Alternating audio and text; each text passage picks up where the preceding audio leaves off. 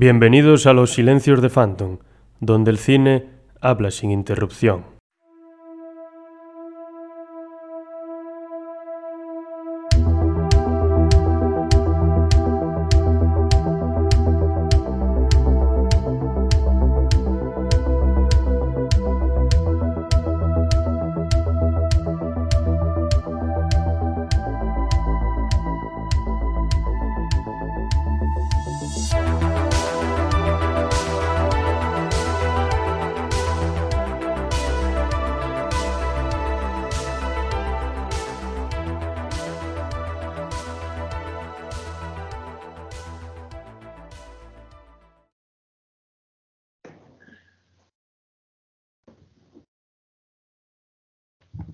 ¿Qué tal? Buenas noches. Bienvenidos a todos y a todas a los Silencios de Phantom, a este especial de artes marciales, de cine de artes marciales, mejor dicho, en el que nos introduciremos un poco en lo que viene a ser el subgénero o género, si lo queremos llamar, de las artes marciales y analizaremos un poco por las películas más características y cómo se cómo se presentan estas disciplinas a lo largo de parte de la historia del cine.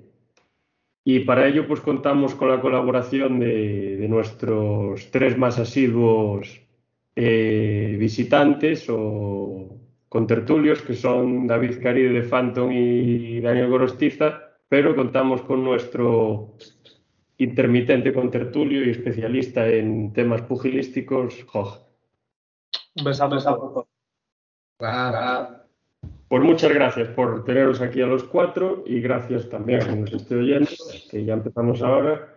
Y podemos pues ir comenzando un poco a comentar lo que sería el, el género del, del cine de artes marciales. Y yo quería hacer una diferencia al principio, que hay películas que van sobre artes marciales y es el eje central de la película, y hay en otras películas que las artes marciales tienen únicamente un papel anecdótico.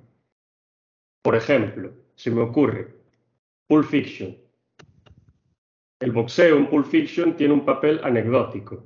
Ocupa a lo mejor cinco minutos de la película. Bruce Willis en esa película podría haber sido pues jugador de hockey, podría haber sido barrendero, podría haber sido trabajador de un banco, jugador de fútbol americano, lo que fuese. Es algo anecdótico, o sea, es un, un mero adorno. Hora punta que la protagoniza Jackie Chan, creo que es uno de los protagonistas, la estrella de punta. Las artes marciales también, pues se ve que en la película pues él pelea de una manera concreta, pero como que también tienen un, un, papel secundario. Pero luego, claro, tenemos otras películas como Kickboxer, que seguro que Phantom la conoce, que es de... madre mía, película ese. Pues que sin las artes marciales esa película no es, no es esa película. Tenemos también Rocky, Toro Salvaje y todos estos temas. Y luego hay, un, bueno, una especie de subgénero que es el Black Exploitation, que también toca un poco el tema de las artes marciales, que me acordé antes, lo estuve pensando antes. Y podemos comentarlo así un poco por encima si queréis y luego entrar en las disciplinas que vosotros vayáis introduciendo y, analizando. Yo de este género conozco Dolemite y poco más. Sí, eh, las noches, negras de Har, rojas de sí, Es un, bueno, no sé si es, un género, una explotación que coge un poco de aquí, un poco de allá al final. Y también hace mucho cine negro y, cine policíaco y tal, pero bueno, no creo que tampoco sea el eje fundamental de, de ese pequeño movimiento, ¿no? Pero bueno, está ahí, está interesante, ¿no? Sí, tiene también cosas a veces, por ejemplo, eh, en Operación Dragón, eh, uno de los protagonistas, que fue eh, Jim Kelly, es un karateca afroamericano y actor. Luego hizo como seis o siete películas de Black Exploitation que, eran o de artes marciales o tenían muchas artes marciales. Eran poco cosas de dos cosas. Tenía la arte marcial Luego, como él es héroe negro, tenía la palabra Black Protection. Sí, la de, bueno, la de Dolemite, por ejemplo, que yo vi la, la vieja y la nueva, Yo creo que uno de los argumentos de la película es una que la película se hace una película o algo así sobre artes marciales, una cosa así rara. Sí. Y bueno, es muy fantasmada y todo esto, pero bueno, tienen un papel, no digamos central en la película, pero tampoco anecdótico, sino que tiene su, su importancia, o sea, aportan algo más a la película que simplemente un accesorio.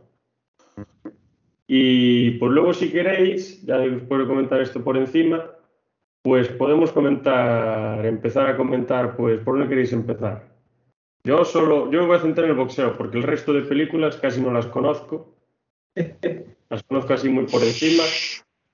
Y si queréis, pues podemos empezar por, por el cine de Hong Kong, por todo, o incluso por el cine de artes marciales de los 70, Bruce Lee y todos estos temas, que alguna película me suena y podemos ir comentando algo. Bueno, bueno. Más, más que más de película podríamos comentar actor, actor, olvidemos que lo de las artes marciales es muy personalista. Sí, pues como prefiráis, podemos hacer las dos cosas. Bueno, sí, bueno, bueno, a ver, actores, pues fundamentalmente tenemos Bruce Lee, Jackie Chan y este, no sé si es coreano o cómo se llama. El que sale en los mercenarios, ¿no? Jet Li o algo así. Es chino. Chino, ah, vale, vale. Sí, sí. Y yo pocos más conozco. Luego, bueno, tienes a Van Damme y luego si consideras... Bolo También, bien. Bolo Michelle, yo o Geo, sí. pronunciar, que es muy buena en las artes marciales, es Tigre y Dragón. Y por ejemplo, tiene una película que creo recordar es su primer que es de los 90, en principio de los que es una película que es eh, Police Story Supercop, eh, que es por primera vez que una película recomendable eh, de artes marciales, porque ahí a Jackie Chan y a Michelle Yeoh son dos grandes de las artes marciales. y está bastante interesante, tanto por, las artes marciales son el argumento central de la película porque es la historia de policías que investigan casos, Jackie Chan y pero si te gustan las artes marciales, ahí a ver todo lo que te gusta, desde la hasta pues que se monta en un, tren en marcha y eso lo hizo ella, con una moto y cosas así, o sea, acción espectacular y además, como era otra época, aunque nos parezca cercana, y Michelle, yo todas esas escenas que ves las dos, eh, sin doble. Hoy en día y en Hollywood sería más complicado, pero en el Hong Kong de aquella época esas cosas se, se, hacían así, o sea, raro era que un actor tuviera doble, si tenías que tirarte de un acantilado con toda la seguridad del mundo, pero te tirabas, o sea, no había otra. Bueno, en Estados Unidos Tom Cruise hace todas sus escenas. Sí, totalmente, sí, sí. Sí, hay, hay varios actores que sí que... De hecho, tuvo problemas con eso por la fusión. Sí, se rompió una pierna que rodando la última película de Misión Imposible. Por la antepenúltima, te van por la octava. No sé por cuál van. Ya, Jackie Chan también creo que no tenía. Yo, yo, yo lo que también creo, creo es que en el cine asiático, si lo vamos a comentar, sería muy importante comentar, creo que es Tailandia, las películas de Hong Kong. Pienso que es, se centra mucho en el Muay Thai y son pelis que están muy bien rodadas y sobre todo lo que es la técnica y el respeto por las artes marciales de la zona están muy presentes. Sí, hombre, lo respetan bastante más porque, a ver, yo películas de Tailandia, de Muay Thai y demás no conozco, por no decir ninguna, pero seguramente que sean mucho más realistas que, por ejemplo, las películas que se hacen de boxeo en Estados Unidos, o las que se hacen, por ejemplo, de kickboxing o de artes marciales exóticas, de kung fu y demás, porque están súper exageradas.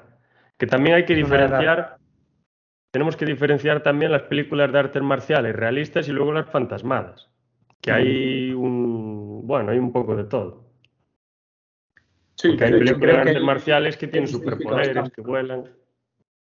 Sí, yo creo que esa es una, un poco una de las razones por las que Bruce Lee, que, solo hizo cinco películas, se hizo tan popular, que es, curioso porque hasta entonces las películas de artes marciales en China, en Hong Kong, eran mucho como, si habéis visto Tigre y Dragón, pero no necesariamente eh, volando ni nada de eso, pero esas peleas eternas que son muy bonitas estilísticamente, muy preciosas, pero y se ve que están muy coreografiadas, o sea, nadie, nadie pelea así, aunque tú seas un maestro de artes marciales. Y que, que, a mí me gustan, ¿eh? Y a mí me gusta Tigre y Dragón, pero una de las cosas del éxito de Bruce Lee es que, como decían en su época, dice, las peleas antes eran de artes marciales en Hong Kong, eran como vals o bailes antiguos en los que hay que dar muchos pasos y las de Bruce Lee son como el cha-cha-cha, 1, 2, 1, 2, 1, 2. O sea, llega, se carga un tío y ahora me cargo a otro, y ya está. Que a lo mejor dura 10 minutos la pelea, pero no son dos personas 10 minutos ahí, pum, pum, pum, pum, hasta cansarse. Entonces era un poco eso, el realismo, también porque él era eh, maestro de artes marciales en la vida real y entonces lo que pasa es que él sabía que una pelea real, cuanto antes se acabe, mejor partir. Cuanto más dure, más, más peligro tienes de que te pase algo. Y entonces, eso fue un poco, creo yo, lo que le dio el éxito, por un lado en Hong Kong y luego en todo el mundo, que se acabó eh, que él murió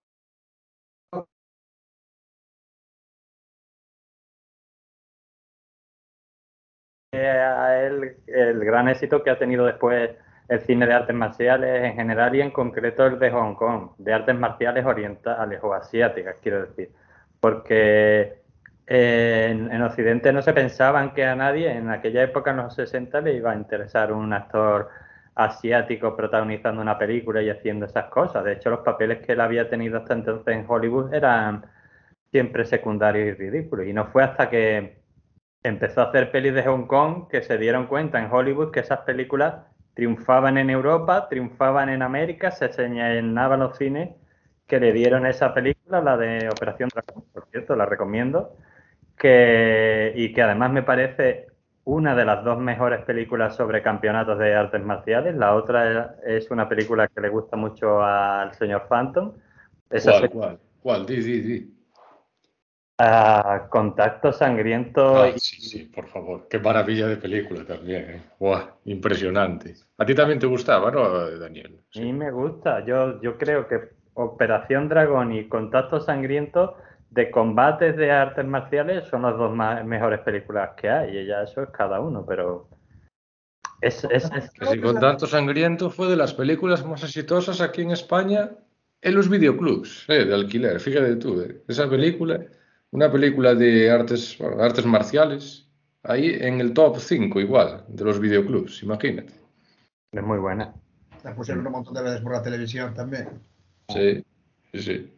Quería hacer una pregunta antes. ¿Cuál es la. Operación Dragón era esta película en la que. Por no me acuerdo, en la que tenían la célebre batalla esta Bruce Lee y Chuck Norris. No, esa es, esa no, esa es anterior, la del Coliseo. Sí. Anterior, esa creo. Es que me bailan los títulos porque. Creo que esa es Enter the Dragon, ¿eh? La que ah, dice Bruce Lee y Chuck Norris, creo que es Enter the Dragon. No, creo que es el furor del dragón en español, porque como luego los títulos en chino son de una forma, en inglés de otra, y luego en español las traducen como Paco se fue al pozo, pues dices tú, ¿cómo se llama esta película? Pero vamos, lo voy a mirar en un momento ahora. Mm, a ver. Yo ahí soy total desconocedor. ¿Alguno visteis la película de Raid? ¿La? ya que la semana pasada hablábamos de Bruce Willis, hay una película que tiene también un sentido de la acción muy acrobático que se desarrolla en un edificio y que de hecho inspiró la película de Drift, esta que... bueno, la de la, que adapta el personaje este de cómic. Y creo que es una película ah, tailandesa. del juez Dredd este. Sí, pero coge un poco el esquema de esa película, que también es un poco el esquema de la jungla de cristal. Lo que pasa es que introduce escenas de eso, artes marciales ultra acrobáticas, ultra estilizadas, y yo creo que es una buenísima recomendación de Gareth Evans, la película, y creo que ya va por la segunda o la tercera parte. Sí, tiene algunas escenas ahí de artes marciales muy, muy interesantes. La peli de Bruce Lee que decías del Coliseo es El Furor del Dragón. Sí, esa es buenísima también, me encanta. Además la pelea con Chuck Norris es épica. La de Operación Dragón es la de que la inteligencia británica lo coge para meterlo en una isla porque quieren capturar a un señor de la droga que curiosamente organiza un torneo de artes marciales y ahí pues se ven varios pintos luchadores. Hay uno afroamericano, un americano blanco y Bruce Lee. Y al final pues pasan muchas cosas. Y el torneo de artes marciales, aunque sale poco, pero está chulo. Pero yo creo que está chula más casi por la otra parte que por el torneo. Pero aún así, ya digo, esa y la de eh, Contacto Sangriento de combates de artes marciales, a mí las que más me gustan. Yo de Bruce Lee conozco una película que vi de pequeño, ¿cómo era? Leyes de puños y dólares o algo así. O casas de puños y dólares o una cosa así, que era una pelea entre bandas de, de diferentes, o sea, de diferentes doyos. Pues uno decía, nosotros somos mejores, vosotros mejores, y era una pelea entre 30 personas contra Dre. Y al final peleaba contra uno de los maestros. Y era, bueno, entre el realismo y la fantasía, porque era excesivamente acrobática.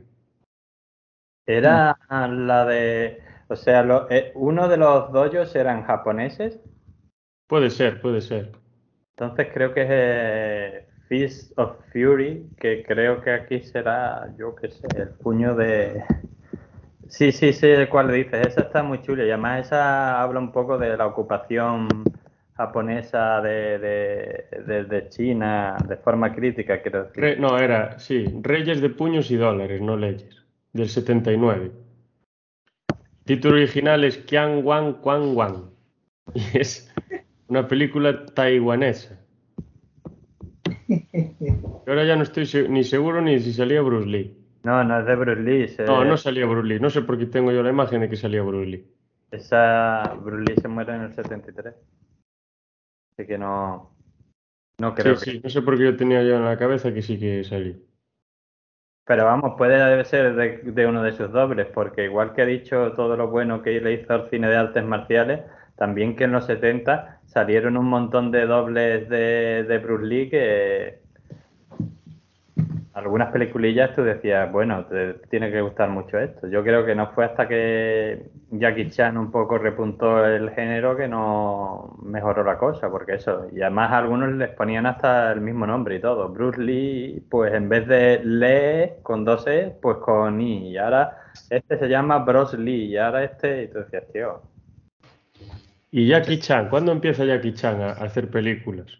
Pues mira, su primera película, eso sí lo sé, porque de esto soy un friki, es de extra en Operación Dragón, en la del combate de artes marciales de, de Bruce Lee. Y luego de ahí, los productores, eh, no sé exactamente cuál es su primera película, sé que empezó por los 70. Eh, lo cogieron para hacer una continuación de una peli de Bruce Lee, la del Piece of Fury, pues él hace la segunda parte, que no tiene mucho que ver, pero bueno.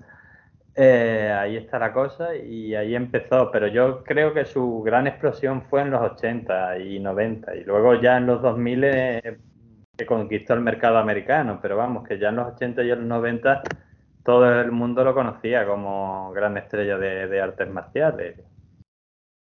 Sí, y a ver, los expertos del tema, a ver si sois, ¿cuáles son las principales diferencias entre el estilo de lucha de, Bruce Lee y de Jackie Chan? Hombre, a ver, Bruce Lee tenía... A ver, son visibles, pero ¿cuáles, claro, ¿cuáles claro, pero sí, sí que podemos hablar de estilos, porque de hecho Bruce Lee, si por algo es conocido es por el Jet Kundo, que no sé si lo pronuncia bien, pero bueno, que por así decirlo, básicamente su propia escuela de, artes marciales que básicamente eh, basaba toda su filosofía en coger lo útil de cada una de las diferentes artes marciales y quedarse con lo útil y desechar pues, lo, menos útil en un combate real. Por lo tanto, Bruce Lee tiene ese Jet Kundo basado, si no me equivoco, en técnicas muy rápidas y muy efectivas. Y de Jackie Chan sí que ya no estoy tan seguro, pero pienso que es más un kung fu un poco más tradicional. O sea, Jackie Chan es kung fu también. Es que Bruce Lee no es kung fu per se. Él a lo largo de su vida intentó crear ese estilo llamado Jeff Kundo, que era aprovechar lo bueno de los estilos, de todos los estilos existentes de lucha, y que fuera útil en un combate. De hecho, él tiene eso de ser como el agua. Ser como el agua porque adapta a la forma eh, y adapta lo que conoces a una situación y déjalo útil y quítalo. Estoy seguro que leyó el, el, el arte de la guerra de Sun Tzu. Y recuerda que estudió. Seguro, seguro. Estudió Sí, filosofía también, cierto. Hay libros quemados, hay libros quemados y luego está el arte de la guerra que la gran la mayor parte de la gente que lo cita no, no se lo leyó. Estoy Bueno, seguro ya, ya. que no se lo leyeron. Yo no lo leí, yo lo escuché en audiolibro. Pues Yo ese libro lo mangué, se lo mangué a mi primo. Ah, bien, bien. Ahí aplicando los principios. Claro, claro. Y mi otro primo el, ocho- el otro día, de hecho, comí con él y me lo, me lo nombró. El arte de la guerra, sí. Para hacer una buena campaña de marketing tienes que tener presente ese libro, me decía. Sí. Sí, seguramente. Tiene que ayudar. Pero, Pero yo, yo tenía pensado, el, o sea, lo que dices tú, Joja, de que sí que mezcla un montón de artes marciales y quiere captar lo más, lo más útil. No le hagáis caso a la cámara que vuelve ahora, que anda intermitente. Y quiere captar lo más útil, pero yo que creía que la base del, del arte marcial que combina Bruce Lee, o sea, sí, Bruce Lee, de ese que dijiste tu nombre, creía que era el Kung Fu, que era como la claro, base. claro, es que de hecho hay una, hay una saga de películas que no sé si es una productora americana o china que se llaman Ip Man. Bueno, giran en torno a la figura de Ip Sí. Man, que era un maestro de Wing Chun en China. Y en esas pelis, bueno, te cuenta su vida tal, pero este personaje, Ip Man, fue un maestro real de Wing Chun, que es un arte marcial de China, concretamente creo que de las escuelas del sur, si no me equivoco. Y ese fue el profesor de Bruce Lee originalmente, fue su primer maestro. Y si no me equivoco, lo, lo- lo- le enseñó el Wing Chun, que es este arte marcial, y luego sí que yo no sé si Bruce Lee se, se metió más al Kung Fu, pero pienso que la base real de combate de, de Bruce, de Bruce Lee es el Wing Chun, que no sé qué es, si visteis pelis de artes marciales, el mítico muñeco este de madera con el que practican los golpes de mano y todo, es típico de esa escuela, por lo tanto la base de combate está ahí. Luego es eso, Bruce Lee intentó crear una doctrina de combate verdaderamente útil, basada en el uso de técnicas realmente eficaces, quitando igual un poco más las catas típicas de las artes marciales, que para él estaban bien, pero no, en un combate real, pues igual no tenían tanta importancia. Y luego metió cosas de, otras artes marciales también, sino, por ejemplo, porque él fue, esto es una fricada, pero bueno, él fue campeón en el Instituto de Hong Kong de boxeo, y entonces si tú te fijas muchas veces en algunos de sus combates y eso, tiene a veces movimientos que, que son de, de boxeador, aunque luego a lo mejor la patada sea de Wing Chun o de... Pero cómo se mueve, cómo muchas veces parece un boxeador, porque eso es lo que ha dicho Joja, intentó coger cosas de, de muchas artes diferentes. Sí, de hecho estamos ante una persona que más detrás de las cámaras era un luchador en el sentido amplio de la palabra, era una persona muy completa, tanto en conocimientos como en la aplicación práctica de las mismas. Y de hecho los libros que, que publicó en relación a esto pueden ser de bastante interés para los oyentes, debido a que no me sale el título del libro en concreto, pero tiene uno muy famoso explicando su, bueno, su escuela de combate, que, que está bastante bien.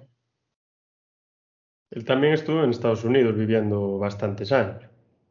Mm. No, no, no, nac- no nació allí, pero... No, no, sí nació allí, Nació en Estados Unidos. Ah, vale, vale. él es chino, lo que pasa es que sus padres eran actores Es que me sonaba eso.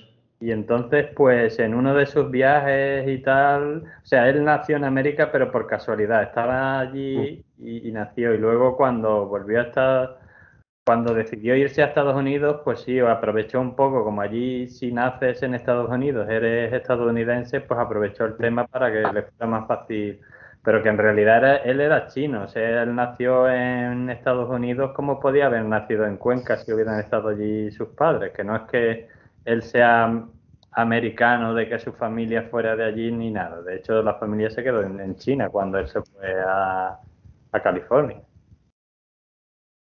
Claro, entonces, a ver, sus estadías en Estados Unidos yo creo que le influenciaron en, en un poco copiar el boxeo. Bueno, copiar tampoco. Coger elementos que le interesaban. Porque, a ver, los golpes, los puñetazos yo creo que son más potentes los de un boxeador que los de un una persona que haga Kung Fu o Karate. Porque están más. Creo que están más dirigidos a, a golpear. El Karate y el Kung Fu creo que no están tan centrados en eso. Creo. A ver, yo no soy un experto en el Las tema, patadas no, porque no hay. Pero. Pero ese- eso es lo que yo te iba a decir, que el tema es que sí, que puede ser que los puñetazos de boxeo sean más fuertes, pero el problema del boxeo es que solo peleas con una parte del cuerpo, con esta parte. Luego, Es que, ya, es que ya no es eso solo, es que estamos hablando de una disciplina deportiva frente a, a algo que supuestamente está hecho para convertirte en un arma. Quiero decir, pienso que no es comparar boxeo con el kung fu ni con No, cualquier no, otra no lo estoy comparando. porque uno está orientado a la defensa en el sentido de, de ir a hacer daño de verdad, sin embargo el otro es una modalidad deportiva. sí. Pero bueno, yo pienso que en el kung fu y artes marciales clásicas e incluso en el taekwondo, que es de origen surcoreano, bueno, co- surcoreano no, coreana, tiene gol- golpes de puño muy buenos, concentrando toda la fuerza cinética del cuerpo y que, ojo, sí. Sí, sí, y otro. Y- el- Sí, luego, ¿cómo se llama? Jackie Chan tiene ese estilo que se llamaba. Jackie Chan es de Kung Fu también, ¿no? y él es de- Y ese tiene el estilo que lo llaman el estilo del borracho, una cosa así. Eso no sé si se hacía de broma o realmente es un estilo que se usa, que él inventó o que se usa de verdad, o que es algo que solo hacen las películas para hacer un poco el chiste. No, sí existe, igual que si el estilo del mono, el estilo de diferentes estilos de, de- de kung fu que hay y de diferentes escuelas. eh, pero luego además es que él se hizo muy famoso por una película que recomiendo, por cierto, eh, Mono borracho en el ojo del tigre. Sí, Eh, sí. hace ahí un poco pues de pelear borracho y bueno, supongo que como eso le dio mucho éxito pues lo, lo explotaría, pero sí hay un estilo de, de que parece que estás borracho y te pega una paliza impresionante. Y luego teníamos por ahí a, bueno, en la época de, con Bruce Lee coincidió Chuck Norris en esa película que dijiste antes, y luego se dedicó a hacer películas, no sé si realmente de artes marciales, pero bueno, tenían un poco el, el tema de las artes marciales. Pero Chuck Norris creo que hacía, no sé si era taekwondo o karate, yo creo que era taekwondo, no estoy ahora seguro. Era que es karate. Sí, karate, karate, Lo sí. que no sé si tiene también algún grado en taekwondo, sé que él era cinturón negro de karate. Sí, era karate, es cierto. Sí, ahora que sí. Y, pero no sé si, por, e- a ver, al nivel de Bruce Lee, no creo que muchos hayan llegado, por no decir prácticamente nadie, pero no sé si, si Chuck Norris, en la realidad, no digo en las películas, porque al final las películas pues va a ganar el que diga el director, pero si podría estar cerca del nivel o es toda una leyenda que se monta por todas estas cosas de Ranger, de Texas y todas estas cosas raras. Sí, al final el meme devoró completamente al, Sí, al actor, ¿no? Además, esa, hostia, es que en esa película, la que hablábamos antes, eh, Chuck Norris se acaba perdiendo, ¿no? sí, sí, sí. Y le mete una buena paliza. Pierde rápido, ahí hasta que al final, pim pam pum. Sí, sí. A mí me gusta más Bruce Lee, pero bueno, eso es relativo. Habrá los que dirán que Jack- eh, Chuck Norris es mejor y tal, y los que dirán que Bruce Lee. A mí me gusta más Bruce Lee por la forma que pelea y tal. A mí Chuck Norris me parece más, más, más tosco, más rudo, pero bueno, no sé quién ganaría en un combate, Nos hombre. ponen, nos ponen por aquí, el estilo borracho viene de China, también relacionado con el budismo. Y luego me dice, Chuck Norris fue campeón mundial de karate en 1978. Karate Do, que eso, lo del Do, Sí, es karate. karate normal, o sea, se llama así. Que bueno, para ser campeón de karate mundial, pues malo no se puede ser. Pues a lo mejor estaba cerca del nivel.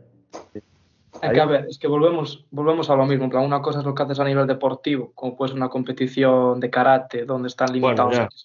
X, X movimientos, luego un combate de verdad donde queramos ver por completo la, el poder de los dos.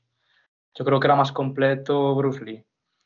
Pero claro, esto, Sí, esto son suposiciones todo. Sí. Tenía pinta. Luego tenemos por ahí a, a uno que le gusta mucho a Phantom, que es Steven Seagal. que creo que es un, no había ni que nombrarlo, es. creo que es un cantamañana. Más que otra cosa. Es. Por el conflicto este que tuvo con Van Damme, ¿no? No sabéis la movida Sí. que Ah, Y ahora a partir de él podemos empezar a hablar de Van Damme, pero yo, por ejemplo, quería decir de Steven Seagal que él practica el, no sé si lo sigue practicando, el Aikido.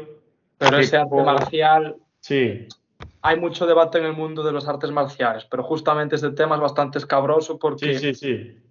Es lo Bueno, que iba a decir. Que... no quiero es que no quiero ofender a nadie por si hay algún oyente que practica eso. No, yo lo que iba a decir es que como arte marcial defensivo que te enseña a defenderte, pelear y demás, no voy a hacer comentarios sobre.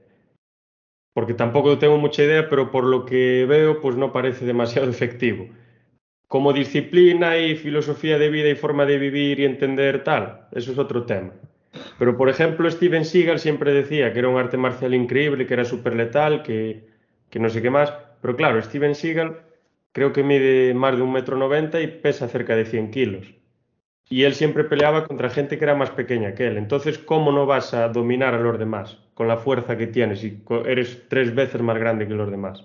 Pero si ya tú no sé, son- pequeño y eres capaz de tirar a un tío grande con un dedo, vale. Pero si tú eres un tío de dos metros, pues es normal que tires a uno de un metro cincuenta. Pero que sus pelis no son irrealistas. Quiero decir, vosotros, No, que no. supongo que las habréis visto, veis una película de Steven Seagal y veis lo que hace con las manos, movimientos, y dices tú, no, no. En cambio, ves una película de Van Damme o de Bruce Lee y los que tienen enfrente sí que es un combate más realista, en plan, hay, hay una oposición, notas que hay una fuerza del, del actor de enfrente, en cambio con, con Seagal pues, toca a un tipo en el arma así, lo mueve, tal, al suelo. A ver. En alerta máxima desarmaba a los tíos andando, sin más. sí. Tío iba por el tren Sí, andando, también, con la cara así de, de Steven Seagal y pim pam, y lo desarmaba. Luego Tenía ahí un fuerte pique entre los dos, entre Van Damme y Seagal. Lo que pasa es que Seagal eh, se comportaba de manera muy, muy borde y también retaba incluso a Van Damme, diciéndole que bueno, que lo que hacía en sus películas pues también era un poco de aquella manera. Pero bueno, eh, el Van Damme fue Sí. más cortés y le con- no le contestó de una manera chula. Más Sí que bien le contestó, callado ahí. pienso, ¿eh? No se puede ver, eso-. Me suena de ver una entonces anécdota Van que en una fiesta. Sí. Bueno, no sé quién está hablando. Sí, continúa, continúa, amigo, continúa. Que me suena una anécdota que leí en algún sitio. y igual me la estoy sacando del bote, pero creo que la leí en plan tal, Que era que tuvieran una fiesta privada, ¿no? Y Sí. estaba el Seagal vacilando al Van Damme de que le ganaba una pelea y el Van Damme le dijo que vale y que al parecer el Seagal se fue de allí porque le tenía un miedo increíble a... En plan, Seagal le tenía un miedo increíble a Van Damme y se largó cuando el Van Damme le dijo, vale, pues peleamos. A ver, Para aquel entonces Van Damme le daba mucho a la fariña también. Sí, Sí, él sí, tuvo la, la petado, época loca. Si no Sí. me equivoco, hizo un montón de películas enfariñado, nunca mejor dicho. Y- Sí, de la de Street Fighter, según el, Sí. bueno, lo que vi hace un par de años, el tío se metía 5 gramos al día. Sí, sí, sea, sí, que- sí. De hecho, que creo que en alguna entrevista lo, Claro, lo corrobora. ¿eh? Sí. Es más, en el ojo del huracán, eso ya lo grabaron bajo las drogas, bajo los efectos. Eso es increíble ahí. Ya, yo siempre defenderé Street Fighter. Es una película de culto, absoluta. La mejor adaptación que se ha hecho de un videojuego. Un videojuego, sí. O sea, es la película es después del videojuego. Claro, claro, sí, sí. Ah. Y se nota, ¿no? Es bastante demencial en general. Bueno, ahora que dices Street Fighter me viene a la cabeza Mortal Kombat, pero bueno, eso ya es... Ya, esa es más reciente. Bueno, no, es del 95. Sí, pero bueno, yo creo que eso es casi fantasía más que Sí, a ver. Pero bueno, está el elemento de las artes marciales. Eso sí. Mm. Pero bueno, también es un juego de lucha y tal.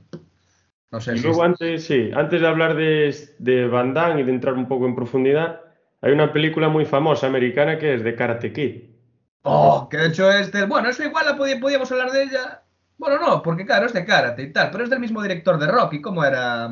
John G. Atkinson, puede ser. A ver, voy a ver el director. Que luego vamos a hablar de Rock. De Rock. yes, no, no os vais a ¿Podemos hablar de la adaptación de, de Karate Kid con el hijo de... Sí, claro. Yo, yo estas películas las vi de muy pequeño, no me acuerdo muy bien de... A de- mí me entró la fiebre con Karate Kid hace relativamente poco, porque me enganché muchísimo a Cobra Kai. Y creo que es un- una continuación bastante interesante, ¿no? Yo creo que incluso mejor que Karate Kid. Pero podemos hablar era de cuando. Ah, de cuando el hijo de Will Smith hizo una adaptación de Karate Kid y la peli iba de Kung Fu. Sí, que Jackie Chan era el maestro. Era Jackie Chan el maestro, cierto, Sí, sí. cierto. Y, la el peli era la era de Kung Fu. Sí, Sí. Es Cosa verdad. Pero eso, ahí, ahí está la rigurosidad de los americanos, ¿no? Lo hablábamos el otro día con las adaptaciones del terror japonés, que no sabían ni lo que hacían, pues aquí lo mismo. Ya, pero mira una cosa, por ejemplo, vale que Karate Kid, cualquiera de las tres originales, que sí, que son de los 80, con todos los estereotipos de que el portero de tu bloque es japonés y sabe artes marciales porque es japonés y es así. O sea, tienen muchas cosas de esas. Pero aún así hay un cierto respeto, digamos. De hecho, el que escribió el guion, su maestro sabía karate y su maestro era de Okinawa, como la familia de- del Miyagi, el maestro de Daniel Sam. Bueno, el rollo es que se ve cierto respeto, aunque sean americanos, y los americanos tienen una visión muy especial del mundo, sobre todo de fuera de América.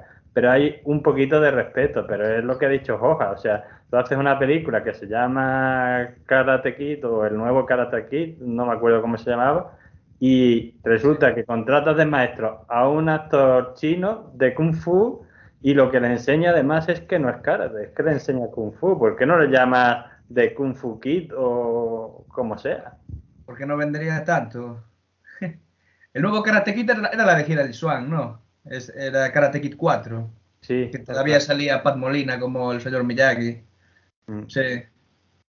Creo que va a regresar ese personaje a la serie dentro de una o dos temporadas. Pero- Podríamos meter a, la- a las tortugas ninja también. No. Eh, eh, había rigurosidad, eh. Había rigurosidad en las tortugas ninja más que en esa película del hijo de Will. Sí, a ver, las tortugas ninja, el elemento de artes marciales es importante. sí. Se toca de un- desde un... Bueno, en ciertos momentos se toca desde un punto de vista bastante serio. O sea, con el maestro que es Splitter, si mal no recuerdo, maestro Astilla en castellano, eso era muy gracioso. Sí. Pues les enseña a pelear. Yo no sé, estoy seguro si es Kung Fu o Karate, no me acuerdo ahora muy bien. Me suena que es Kung Fu, pero no estoy seguro. No, No, debe ser Karate porque es japonés. Es ninjitsu, el arte marcial. Eso sí, cierto, cierto. tenían su arte marcial. Ninjutsu o ninjitsu, sí. Eso sí. Sí, yo lo Sí. sé porque además, aunque yo no he practicado ningún arte marcial, cuando yo vi las tortugas ninja de niño, digo la serie de dibujitos, me entró super furor y hasta me compré un libro de ninjitsu que luego nunca practiqué, pero que ahí está en mi casa. Sí, pues bueno, tiene esos ciertos elementos, ¿no? De disciplina, de, de la enseñanza del arte marcial, de hacerla parte de la vida, de, de cómo vincularse con ciertos deberes, a lo de Spider-Man, ¿no? Este poder conlleva una responsabilidad tal, y ellas, pues, al haber aprendido eso, pues tienen como la responsabilidad de defender a los que no son capaces de utilizar eso, esas técnicas y demás. Pero bueno no es el tema central de las películas ni tampoco de las, de las series. Que por cierto, las películas antiguas de los 90, a pesar de que sean muy- personas disfrazadas, o es lo que parece, es- son bastante más realistas que las nuevas porque parecen lagartos mutantes. O sea, no, no sé qué son esas tortugas. Parecen de V en vez de tortuga, ¿no? Sí. Son rarísimas. Y están hechas por Además son gigantes, miden las tortugas ninjas, por ejemplo, la descripción que se les da es que medían un metro ochenta. Y, y las tortugas ninja de las películas, creo que sale Megan Fox en esas películas, no sé. Eh, Creo que la produce Michael Bay. Creo que Son, es. peli- son tortugas de, de 2 metros 20, una cosa así. o sea. Mm. Bueno, son mutantes de verdad, eso es cierto. Pero no están tampoco mal las películas. Pero las antiguas son mejor. Hombre. Y pues ahora si queréis, pues pasamos un poco ya a Van Damme. A ver, Phantom que, que está muy callado, está reservándose, Mm. pues cuando quieras. ¿Quieres que empecemos a contar un poco su vida o...? Haz, eh, tú empieza a hablar y lo que vaya saliendo. Bueno, entiendo que también eh, aquí el Daniel querrá hablar, pero bueno. Es, él es, un él poco. es bel- el belga, ¿no? ¿De dónde es? Sí, Sí, es verdad. él es belga, eh, empezó, bueno, eh, salió de Bélgica muy joven porque él venía de una familia que tampoco era muy adinerada y tal, y entonces tuvo que salir hacia Estados Unidos y de manera ilegal precisamente, ¿no? Y allí pues iba haciendo trabajillos, no, sabe Dios qué trabajos también, no cuenta mucho, pero bueno. Eh, pasó allí como una persona ilegal en el país para ganarse la vida y después pues el hombre consiguió meterse en el mundo del cine gracias al tema este de que él era un experto en full contact, ¿no? En su país desde pequeñito y pues empezó haciendo estas películas, así te dieron sus trabajos, me parece que empezó una película en el año 79 creo, me parece, con un papel muy pequeñito hasta que después pues, tuvo ya más protagonismo con otras distribuidoras y otras productoras, como fue la película de Bill Poser, nunca mejor dicho, eh, Contacto Sangriento. Em, y si queréis podemos comentar un poco así de las películas, de qué van. Sí, a ver, como elegid como dos, tres o cuatro películas más destacadas de él, estrictamente de artes marciales, y mm. de, desglosándolas si queréis. Yo creo que podemos hablar también de doble impacto, ¿verdad, Daniel? Uy, esa me encanta. Mm. luego voy a pues, hacer una, una pregunta. Después de que habléis de Van Damme, voy a, tenemos que responder cuáles de las películas, todas de las que hablamos, Bruce Lee, Jackie Chan y Van Damme, en cuál se muestra más realista o se muestra de una forma mejor la disciplina del practicante de, de kickboxing, de full contact o demás, y en cuál es más realista la, pelea y demás. Ya está clara la pregunta. Ya, Pero bueno, adelante, adelante. pues podemos empezar hablando de doble impacto, que no creo que... Bueno, la conocerá gente, pero igual aquí estos señores la conocéis vosotros, doble impacto. Sí, conocerla conozco. Sí, conocerla sí. Sí, donde pues, se presenta un Van doble, ¿no, eh, Daniel? Sí. Tú sabes bien. De hecho, me la recomendó él para ver, porque mira que había visto de Van Damme, pero en esa no caía yo, en doble impacto. Y cuenta un poco, si quieres, tú también, de qué, de qué va y tal. No, no, es tu momento. Yo. no, pues a ver, la película va sobre lo que es, digamos, eh, un doble Van Damme, ¿no? Que tiene un hermano allí, perdido por allí, digamos, en lo que es Hong Kong y otro que lo separan al nacer porque, bueno, pues hubo ahí un, tema y un conflicto. No vamos a desglosar mucho la película, pero bueno, hubo ahí un conflicto que hace que los separen al nacer a los dos gemelos y uno pues acaba llevando una mala vida, el otro tiene una vida más reputada, ¿no? Lo que es Estados Unidos y al final pues tienen que luchar por un mismo objetivo. Y a ver, es una película que tú la ves y dices, hombre, eh, pues yo qué sé, me dices, puedes pasar como otra película cualquiera, tipo de las que tiene el SIGA o tal. Pues no, porque aquí se te presenta como una figura más humana del Van Damme, por un lado. Luego tienes otra que dices, bueno, eh, igual está más relacionada con lo que es el tema, de la ciencia ficción y tal, pero por un lado ves los movimientos que utiliza Van Damme al ser eh, lo que es el tema del full contact, el tema del, del karate, eh, y dándoles un toque bastante realista, creo yo, vamos. No sé si opináis lo mismo, los que la visteis. Sí, yo no la a ver, a mí me parece que me gusta como pelea y aparte para mí también la gracia de la película es que sí, que es una cosa vista cien mil veces, pero bueno, es el tema de los dos hermanos tan diferentes, ¿no? Digamos el de el americano tan superficial y tan tal, y el de Hong Kong que se ha criado ahí en las calles de Hong Kong así muy malote y tal, pues mm, tiene, es parte de la gracia de la película. Y además que, que, si no recuerdo mal, creo que peleaba diferente para uno que para otro. El de Hong Kong era más sucio al pelear. Sí. Ah, y también hacer una película en la que salgan el actor eh, por partida doble, ¿no? En este caso, como era doble impacto, en aquellos tiempos no era una técnica muy habitual, también hay que decirlo. Hoy igual, pues se hace más, pero en aquellos tiempos juntar al mismo actor en varios planos, uh, eso cuidado, eh, que tampoco era tan fácil. Bueno, y después, sí, Eso, ¿Esa de qué año dijiste que era? Este era del 92, creo, me parece. Ahí hay una película de Cronenberg, seguro que la conoces, Dead Ringers, que es de, protagonizada por Jeremy Irons. Sí. Hace de gemelos y también lo hacen. Y creo que es del 87, por ahí. Ah. Pero bueno, sí, no se hace mucho. O sea. ¿De él? Ser, que no son científicos, no recuerdo. Son médicos, son ginecólogos. Sí, Bueno, a ver, es la historia de toda Londres y California al final, ¿no? sí. Cada uno Pero bueno, sí que no era muy normal. Yo creo que eso se hizo más a partir de los 90. Mm. Hay, hay, una serie de, Series, que se llama, que produce James Franco.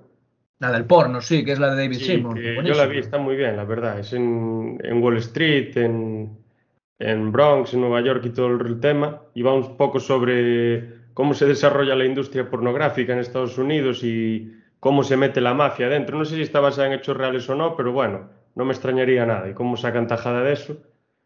Y también toca un poco el tema del, del SIDA, el impacto que tuvo, sobre todo en la población homosexual. Y. ¿Qué más? Ah, sí, a lo que iba, que él hace de, de él mismo y luego de su hermano que tiene, que es un hermano gemelo. Entonces, prácticamente el 70% de los minutos de cada capítulo, James Franco está dos veces en la pantalla, vestido de dos formas diferentes y actuando de dos formas diferentes. Es curioso eso que. Sí.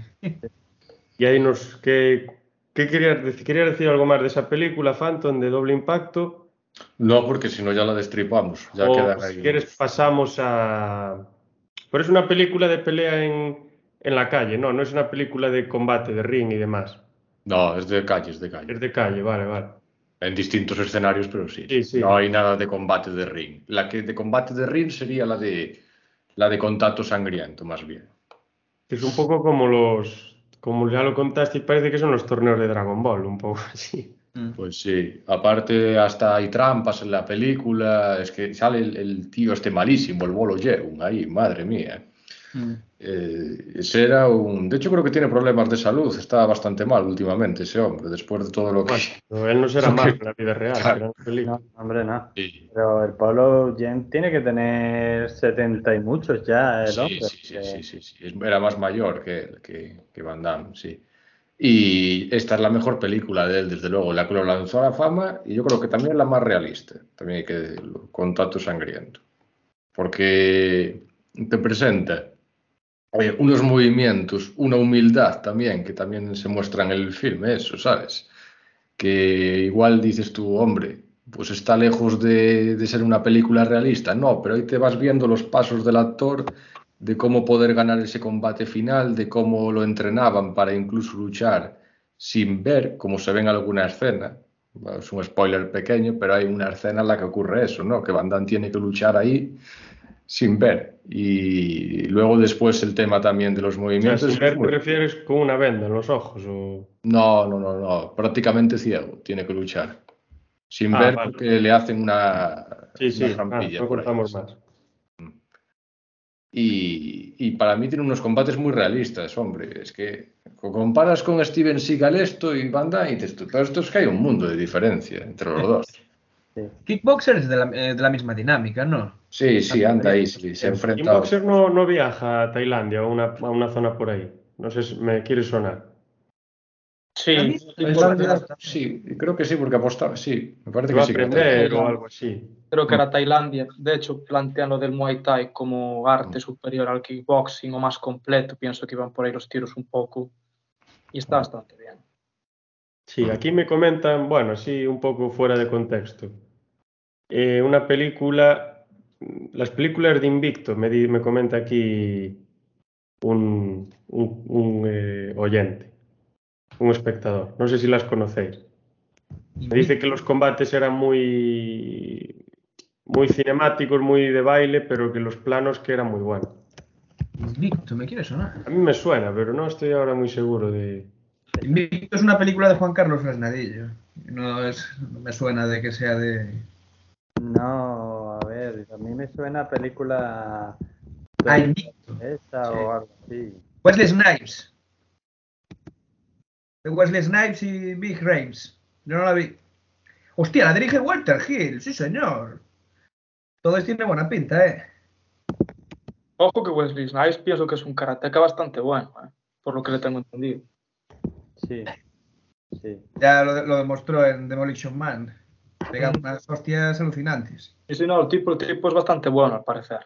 Debe ser un- Undisputed, Undisputed, o Undisputed, sí, en Blade, en Blade también, por lo menos yo creo que la primera era el- Peliculón. sí. Eh, Blade es un clásico. Mm. Pero esta que es que es que arte marcial es. ¿Es boxeo? Él es karateca. Es, karate, ah, vale. yo pienso que Wesley Snipes es karateca, ahora que en la película emplee las técnicas del karate, ya, ya es mm, Sí. Sí, sí, pero es, bueno, es buena, buen artista marcial, digamos, sí, la verdad. Tuvo su época también en los 90 y 2000 y tuvo encadenó una serie de películas de, de acción y tal, bastante, algunas bastante interesantes. Pone que nos dice que había también algo de, la cárcel. algo de capoeira también. Ah. Mm. Pero bueno, la capoeira, ahora que lo pienso, es un, es un arte marcial de pelea o es, o es solo baile. Tiene golpes también. Es un arte marcial de pelea, o sea, si te ves un poco la historia, supuestamente que como a los esclavos negros en Brasil no les dejaban pelear con los puños y no les dejaban pelear en general, por lo menos esa es la historia que, yo conozco, pues lo hicieron así como una especie de, baile, ¿vale? No estamos peleando, estamos bailando, no usamos los puños, usamos, aunque los usan para apoyarse y tal, pero no usamos los puños sino las piernas, pero el capoeira, una patada de capoeira es bastante letal, a ver. Claro, yo no sé, como siempre que los veo, lo único que hacen es bailar, nunca se, se golpean, pues no sé. Lo que sí, a lo mejor es que puede ser muy útil para ayudarte a ganar coordinación, fuerza y demás para practicar otro arte marcial, otra disciplina. Por ejemplo, alguien que sepa capoeira, pues al pelear en kickboxing o en MMA o tal, pues seguramente tiene algo de ventaja sobre el otro, tiene más agilidad, más flexibilidad y todo este tema. Pero si hay golpes en capoeira, ahí el baile ese que tú has dicho y todo ese rollo así de me muevo así y tal, pero luego se apoya a lo mejor con las manos en el suelo y te pega una patada en, la frente. O sea que el baile es parte, pero no es solo el baile. O sea, el baile acaba en algo impactando en tu cuerpo si no eres lo suficientemente rápido. Vale, vale, yo eso ya no lo, sabía. Y seguimos entonces con, con Van A ver, estabais hablando de contacto sangriento. Mm. Que él, eh, ¿dónde, ¿Dónde es el torneo? ¿Es, ¿O son varios? O cómo pero un apunte, sí. Creo que Contacto Sangriento, que es la del torneo este que se celebra en una isla, ¿no? O un rollo así. Sí. Si no confundo el título. Esa, esa película, al parecer, está inspirada en la biografía de una persona real, que es de mm. quien hace Van Damme en la peli, de hecho. Lo mm. que sí tengo leído es que esa biografía, o bueno, la persona en cuestión, se fumó un, algo bastante gordo y era casi todo inventado. Pero al parecer el tipo en el que se inspira la peli, lo que cuenta pasó de verdad, que se metió un, se infiltró en un torneo ilegal y que, que, bueno, que participó de él. Pero hay bastante escepticismo entre la comunidad de artistas marciales de que eso fuera real. Pero bueno, el tipo alega que, que sí, que, que, eso fue real. Mm. Es una película que, que rondaba el presupuesto de, del millón y acabó recaudando cerca de 100 millones, ¿eh? Una barbaridad en, toda, en todo el mundo. Así que por eso es la película más aclamada y la más conocida de él, vamos. O sea, si, la película, la película top de Van Damme, sería pues Contacto Sangriento. Mm. Lanzó la fama y, y dicen que es la mejor, vamos. Yo también la considero. Después de verla, me gustan mucho los planos, todo lo que hace el director es impresionante. Y luego, eh, que también es eso, cine dramático dentro de lo que cabe, ¿no? Porque como dijo aquí el señor Hojas, pues está inspirada en esa historia, aunque un poco tergiversada, pero es cine dramático también, aparte de acción, dentro de lo que cabe. Tiene un, un, elemento muy de drama muchas películas de artes marciales, sobre todo en las que se ve el proceso en el que alguien va entrenando, sobre todo las de boxeo, que voy a comentar luego, y que seguro vosotros tenéis un montón de cosas que decir, tienen un elemento, yo creo que no hay ninguna película de boxeo que sea alegre. las que vi yo, ninguna es alegre, son todas bastante dramáticas, tristes y prácticamente siempre están en un contexto de, de los suburbios, de las clases bajas, del underworld, que le llaman los, los americanos y los ingleses. Pero Rocky es alegre en cierto sentido. Rocky es alegre en cierto sentido, por lo menos las... Tiene alguna cosa que sí. A ver, es optimista, es una película que te deja una impronta optimista al final. O sea, lo que pasa que el proceso, no sé, Eh, no sé si llamarlo alegre o no. Pero sí que es verdad que es una historia de superación, ¿no? Un poco como, como estas historias de boxeo. Bueno, Toro Salvaje no es que sea precisamente una historia de superación, más bien es todo lo contrario, ¿no? Sí, es una historia de. O sea, esto ya no me gusta, yo quiero hacer otra cosa. Que claro, es una el, el, protagonista de Toro Salvaje, bueno, que hace Robert De Niro de él, que lo hace genial, creo que para esta película tuvo que engordar un montón de kilos para hacer las escenas finales. Jake LaMotta, esta, esta, película está basada en, en su biografía y realmente lo que le pasó fue, o sea, no fue exactamente esto, pero bueno, estuvo fue muy parecido a lo que pasó de verdad, que el tío pues llegó a un punto en su carrera en el boxeo que ya no quería boxear más y quería ser comediante y tener un club, un bar y hacer tonterías y ganar dinero así. Y creo que él escribió una biografía o alguien la escribió sobre él o algo así. Y murió no hace mucho, ¿eh? hace cuatro o cinco años. La que es dramática es Million Dollar Baby. Eso sí que es una peli dramática. También buena y sí, sí, esa es yo, quizá la más. Con Clint Eastwood también. Quizá la más dramática, sí. Bueno, por ejemplo, la de la, de la gran revancha, que es como una como un homenaje a Rocky, a Toro Salvaje, a Robert De Niro y a Sylvester Stallone, no es para nada dramática, es una película de casi de cachoteo. Claro, no es una fiesta, es como un reencuentro, ¿no? Es como que dos viejas glorias se reencuentran después de muchos años y vamos a celebrarlo, ¿no? Es un poco lo, del año de los mercenarios, ¿no? De aquella época donde se acaban los mercenarios y se volvían a juntar todas esas viejas glorias y tal. Era el 2013, creo, una cosa así, por ahí. De 2000, Del 2010 al 2015, o así, 2013. Como sí, esta, es de, esta creo que es del 13 o 14, una cosa así, así que sí, por ahí. Pero bueno, no está, la película tampoco está, está mal de todo. Y, bueno, tiene un CGI un poco chusco al principio, pero bueno. Bueno, ya, ya. Eh. Si, si, queréis algo, decir algo más de Van Damme, pues comentamos. Si no, pasamos al, al género pugilístico, como le llaman. Que hacía ballet y que al parecer le fue una base bastante, bastante pues importante en su, en su carrera como artista marcial. Pues sí que influye, yo creo que sí que tiene que influir mucho. Sí, sí, según él al parecer sí, en lo que es la, flexibilidad y la resistencia le ayudó bastante. Y la coordinación que te tiene que dar eso tiene que ser increíble. No sé si era culturista también, Van Damme. Me suena que tuvo una etapa de, culturismo. Sí, sí, sí. De hecho, lo apodaban los músculos de Bélgica, de hecho. Mm. sí, sí, que tuvo ahí épocas así de, aparte de lo de las drogas, dura y que el tema de, utilizar sustancias para los músculos también no era legal, eso. Digamos, el cuerpo me refiero que necesitaba eso de manera artificial, él. Hay un episodio de la serie Friends, eh, ya que el otro día con Bruce Willis hablamos de su participación, en el que salen Van Damme y dos de las chicas, se lo, me he acordado por lo de los músculos, dos de las chicas se lo quieren cepillar básicamente, iba a decirlo de forma más bonita, pero es que no lo querían invitar a cenar, lo querían para otras cosas y entonces una de ellas hace la broma esa de, pero no decía Bélgica, era decía los músculos de Bruselas o algo así. Sí, sí, le dicen así, pero no conoces a. Porque la, tercera chica dice, pero algo así como que Van Damme quién es. Y le dice, pero ¿cómo puede ser que no conozcas a los músculos de Bruselas o algo así?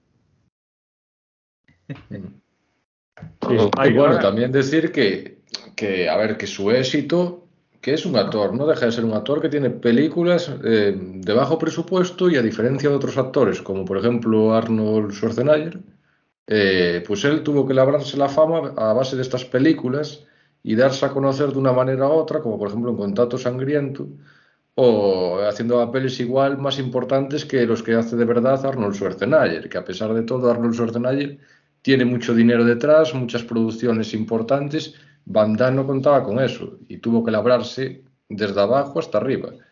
De una manera y ahora la pregunta, ¿es, ¿es Van Damme un buen actor o solo para mí sí.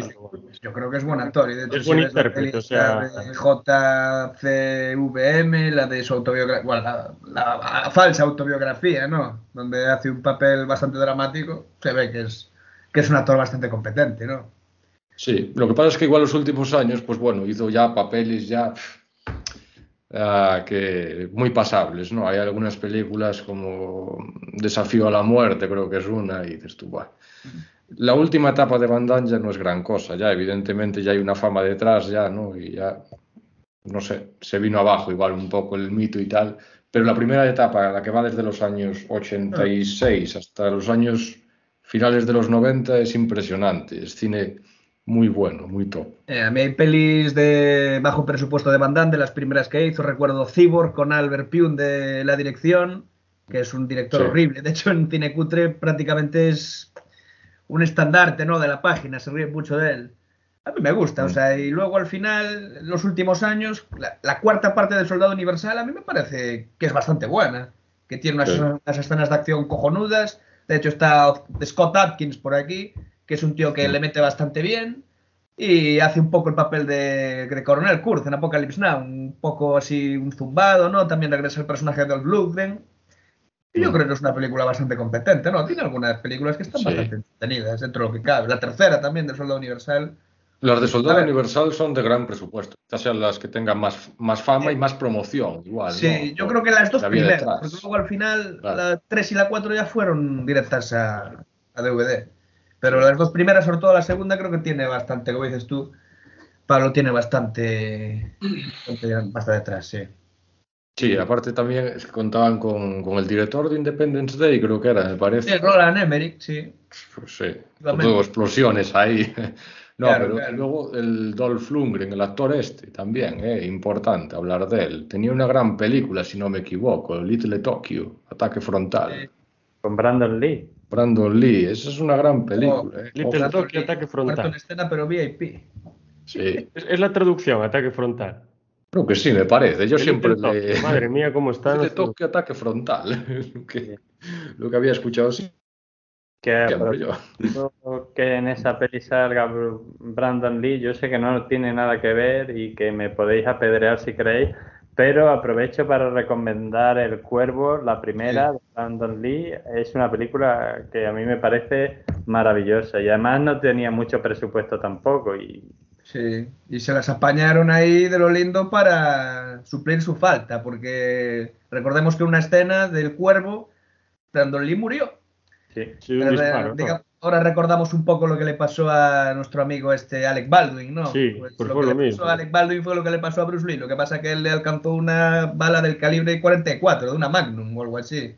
Ya, eh, que son cosas, Travis Bickle en Taxi Driver, recuerdo. Son no, cosas un poco raras, ¿no? Que son cosas un poco raras, porque esas armas son de fogueo, de atrezzo, como se llama. No. bueno, pero si te dan no, en en un Estados sitio Unidos vital... reales. Lo que pasa es que le meten eh, munición sin pólvora. O Sí. sea, porque No, la cul- creo, que, creo que es así, lo había leído hace poco, porque en Estados Unidos la cultura armamentística es tan potente que es- los eh, espectadores notan cuando una pistola es de, de atrezzo. Entonces lo que hacen es vaciar los casquillos y no, le- o sea, les quita la pólvora para que solo se vea el fogonazo. Pero claro, esas armas luego se utilizan para otras cosas que no tienen nada que ver con las pelis. Claro, Y- pero que se te Pero a cuele mí, una a mí me bala. quiere sonar que, que el arma con el que mataron a Brandon Lee estaba cargada de verdad. Sí, sí, claro, claro. Sí, Que era una sí. bala, la bala entera. Y, y intencionadamente. Intencionadamente Claro, mucho sí. que no, ¿eh? En plan, No sabe, hay, hay mucho mito alrededor también. Dicen que la pudieron manipular, pero que el que disparó pensaba que era de fogueo. No, digo que alguien la cargó intencionadamente, no Ah, que el que sí, disparó lo siempre. quisiese matar. Siempre Es como la- Es como el caso de Alec Baldwin, o sea, alguien le metió la bala ahí aposta, eso no lo hace sin querer. De hecho, fue jodido. Dicen para que el las armas las carga el diablo. Que sí, totalmente. Pero fue, fue bastante jodido, ¿no? Para el actor este, porque luego cargó con una con un peso de, de- de la culpa, con, cargó con el peso de la culpa durante muchos años, y claro. Sí, porque al final, aunque sea sin querer, él lo mató, aunque sea Claro, pero es que no hubo intencionalidad, no, No, hubo- ya, ninguna, fue- ninguna. Ni siquiera la culpa era suya, o sea, la culpa básicamente es el, el encargado de, de esta historia. Él, él solo era un actor, ¿no? Y Sí. joder, era un recuerdo hace años en blog de cine que decían, muere el asesino de Bruce Lee, o de Bruce Lee, de, de Brandon Lee. Y decía, joder, cabrón, o sea, no es lo mismo un asesinato que un homicidio imprudente. Así por ponernos así juristas de, de tres al cuarto, no. Pero, hostia, qué pena lo de ese tío también. Lo de Brandon y lo del, lo del otro Bueno, colega. Y lo de Bruce Lee fue muy raro también, ¿no? No se sabe bien por qué murió, no sé si se, se llegó a saber ahora, fue una cosa muy rara. Mm, sí, Ah. sí. Sabe, Hay muchas teorías. Dice, hay una teoría que lo mató una mafia porque estaba dando secretos de las artes marciales o no sé qué historia, pero bueno, Ah, no sé. Pues sí. esta una de las teorías, eh, aunque de eso sí que tuvo un combate, o sea, con, con, un maestro de artes marciales y tal, pero sí es una de las teorías. Otra de las teorías es que como estaba, mm, como se ejercitaba mucho, hacía muchas películas y descansaba poco, que su cuerpo pues en algún momento se rompió, otros dicen que le drogaron, o sea, ahí hay un poco de todo y al final hubo un juicio y todo, pero el juicio creo que determinó que, que no encontraban ningún indicio que fuera que vete tú a saber, a lo mejor sí lo mató la mafia china, por ejemplo, cualquier cosa, pero eso yo creo que a día de hoy no, no se sabe y hay muchas teorías y cada cual más pintoresca. Mm. Sí, a ver si, bueno, no creo que se llegue a saber nunca, pero bueno, ahí nos queda otro misterio, otra muerte misteriosa que por si hubiese pocas, pues ya tenemos una más. o no sé si, si son muertes misteriosas realmente o, o, para hacerlo más famoso todavía, pues se murió igual, resbaló con un plátano, se reventó la cabeza claro. y nos cuentan toda esta historia para darle todavía más halo de misterio y hacerlo claro. más... Pero bueno, el, es un poco el mito siempre es mucho más romántico que la verdad, ¿no? Al final claro. todo se tiende a exagerar. Eh, para, no sé, que la historia como, sea más Como Jesús, no, que dicen, lo crucificaron y subió por el monte tal. A lo mejor le, le pegaron un espadazo y ya está. Y ya claro, está. claro, claro. Al final una cosa es lo que cuentan y otra cosa es lo, lo que pasó de verdad. Pero bueno. Y, y, bueno, a ver, si queréis decir algo más de Van Damme, pues decimos y si no pasamos ya al boxeo, que, que no me aguanto. Mm. ¿Algo más? ¿Alguna anécdotilla más o al, algo...? Ah, bueno. Dale, dale al boxeo, van. Solo una cosa así, un mínimo comentario. ¿A quién ves más, perdón, que se me va el idioma, ¿a quién, a quién veis más cerca del, de la realidad o más realista, a Van Damme o a, o a Bruce Lee? A Bruce Lee. Bruce Lee. Sí. A Bruce Lee. Pues que a Van Damme lo comparas con el Seagal, quiero decir. Pero Van Damme es más de, de peripecia, ¿no? De acrobacia y de cosas así. No, Sí, ahí va, y no, no, No, yo que- pregunto, pregunto. no, joder. En plan, kickboxer es- son los combates que hace, lo que, las técnicas que usa son bastante reales, quiero decir, lo que haría un kickboxer o un practicante de Muay Thai común. Pero claro, estamos hablando de dos personas con estilos muy Sí, diferentes no y, tiene nada que ver. Sí, sí. y con un trasfondo muy diferente. También. Mm. Ah, ahora cara a cara, a ver. Mm. depende la, lo que puedas hacer en el combate, claro, lo que decías tú. Cada combate tiene unas normas diferentes.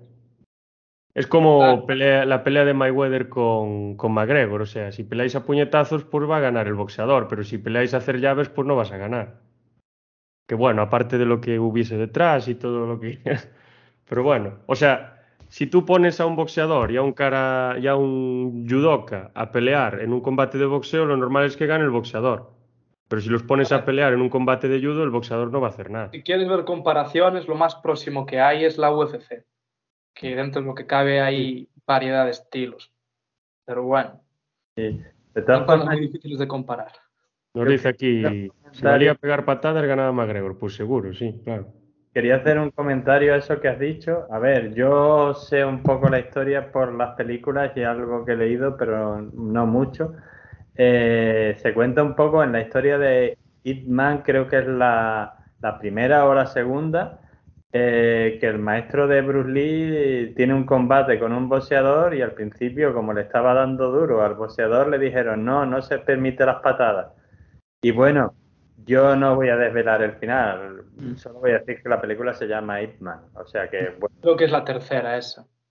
No sé si visteis de Grandmaster de War Car Wai, War Car que también es como una biografía de- del personaje este, de Ip Man. Y está guay la peli porque además recupera melodías de Morricone, en Érase una vez en América, y bueno, está bastante, está bastante guay. Mm. Pues queda apuntada. Y bueno, entonces, vamos ya al, al púgil, al, al boxeo. ¿Cuáles son las dos? Yo, para mí las dos películas más con más renombre pues son Rocky y Raging Bull o Toro Salvaje. Una del 76, que por cierto, no sé si lo sabéis, seguro que sí, que fue escrita por, por Sylvester Stallone. Sí, y El director es Alstein o algo así, pero el, el que la Alstein, escribió sí. fue Sylvester Stallone Sí. y protagonizada por él también. Y tiene una forma de hablar muy característica de, del emigrante italiano nacido en Estados Unidos. Mm. Por ejemplo, utiliza, yo la vi hoy, la vi en versión original y e- los italoamericanos tienen la fama de usar la, doble negación. En vez de decir yo, porque en inglés, en vez de decir yo no hice nada, dices yo no hice algo.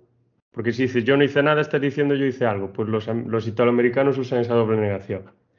Y también le ponen el, en vez de were, al, o sea, en vez de conjugar el verbo, la segunda persona del singular con, con, el, con la forma are en el verbo to be, por ejemplo, pues le ponen is y cosas así. Eso, bueno, pues porque no, está, no habrán ido al colegio o es su forma de hablar, lo que sea, pero es muy característico de esa gente. Y se escucha, se escucha como lo dice y le da un toque ahí más realista todavía. Y bueno, del 76 la película, pero antes de estas dos películas, yo estuve mirando, vi dos otras películas que son una del año 50, el 49 y otra del año 59. No sé si las conocéis, una se titula The Setup, Combate Amañado, una cosa así, es dirigida por Robert Wise y nos cuenta la historia clásica del amaño del combate. Es decir, hay un boxeador que es un paquete, que no gana dinero, el tío está pasándolo fatal, no tiene un duro, pero de repente se le presenta un combate que él tiene que perder sí o sí, porque las apuestas se amañan para que la mafia que está detrás pues se lleve la parte grande del pastel. Y él se lo dicen, pero ese día pues decide que tiene que pelear bien. Y bueno, no voy a contar lo que pasa al final, pero es la típica escena de la mafia persiguiendo al boxeador y ya sabéis lo que a lo mejor le podría hacer. Mm. Y es una película que transcurre en, en Los Ángeles y pues la verdad pues es- son entornos oscuros, son entornos llenos de callejones, con esas humaredas, con las trastiendas, un poco de, de- de policía, un poco de detectives, un poco de mafiosos también, o sea, es una mezcla entre el noir, el cine de mafia y el cine de, de, de boxeo. Y si la- lo, lo sorprendente de la película es que dura 70 minutos solo, o sea, una hora y diez, y te cuenta todo esto y además al, al detalle, que hasta se hace larga la película, en una hora y diez. Es increíble. Y en parte, a ver, yo lo que le veo a esta película es que denuncia pues eso que está detrás muchas veces de no solo del boxeo, sino de los deportes en general. En fútbol, por ejemplo, están saliendo casos constantes de amaños de partidos para cobrar pues un dinero u otro en las apuestas. Y nos comentan también por aquí lo de la mafia, dicen que es solo en las películas, pero pasa en la vida real, sobre todo en Japón, que bañan muchos combates para ganar pues el dinero que sea. Pues sí, sí, la verdad que sí. Sí. Y muchos, bueno, yo me acuerdo futbolistas hace no muchos años y, y directivos y tal, pues metieron un montón en la cárcel por amaño partido. En la liga italiana, me acuerdo cuando descendieron a la Juventus, Hace casi 15 años, fue por eso, por amaño de partidos. O sea, está, es algo que está, bueno, ahí está ahí presente. Y otra película del tiempo, ya del 59, es Monkey on My Back. La traducción es Combate Decisivo. No sé quién tradujo esta peli. O sea, tiene sentido que se llame así, pero no tiene nada que ver con el título. Monkey on My Back, Combate Decisivo. Vale. Bien, el marketing de la época, tío. Como ataque frontal. Y es, esta, esta es durísima, esta película, la verdad. O sea, es una película muy cruda y es de un boxeador que este sí que es bueno. No es muy gráfica, pero la película te llega. Es un boxeador que es de renombre, es muy bueno y no sé si llega a ser campeón y demás, pero es adicto a las apuestas.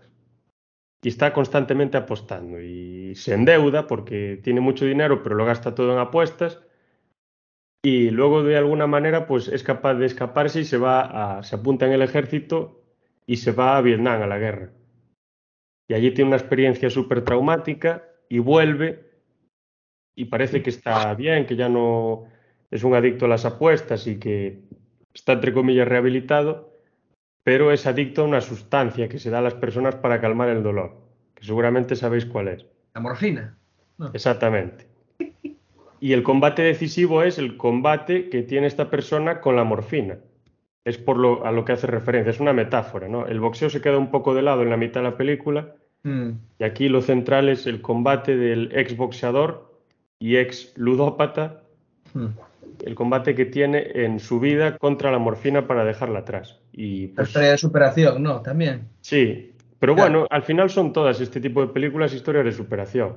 Claro, Por la- ejemplo, el ya podemos una hablar de- que hay ahí detrás, un subtexto Así, que al final. me callo pues, yo algo y podemos hablar de Rocky sí. y realmente es una historia de, de pura superación. O sea, El boxeo como deporte de por sí tiene ese espíritu detrás de la superación. De hecho, grandes boxeadores vienen de orígenes humildes y tuvieron que sobreponerse a muchas dificultades. El propio Tyson no venía Mm. precisamente de un ambiente muy constructivo y fue gracias a su segundo entrenador, o no sé si era el primero, que era Cus de Amato, que se pudo rehabilitar después de pasar lo que pasó de joven, tanto en prisión como por temas familiares.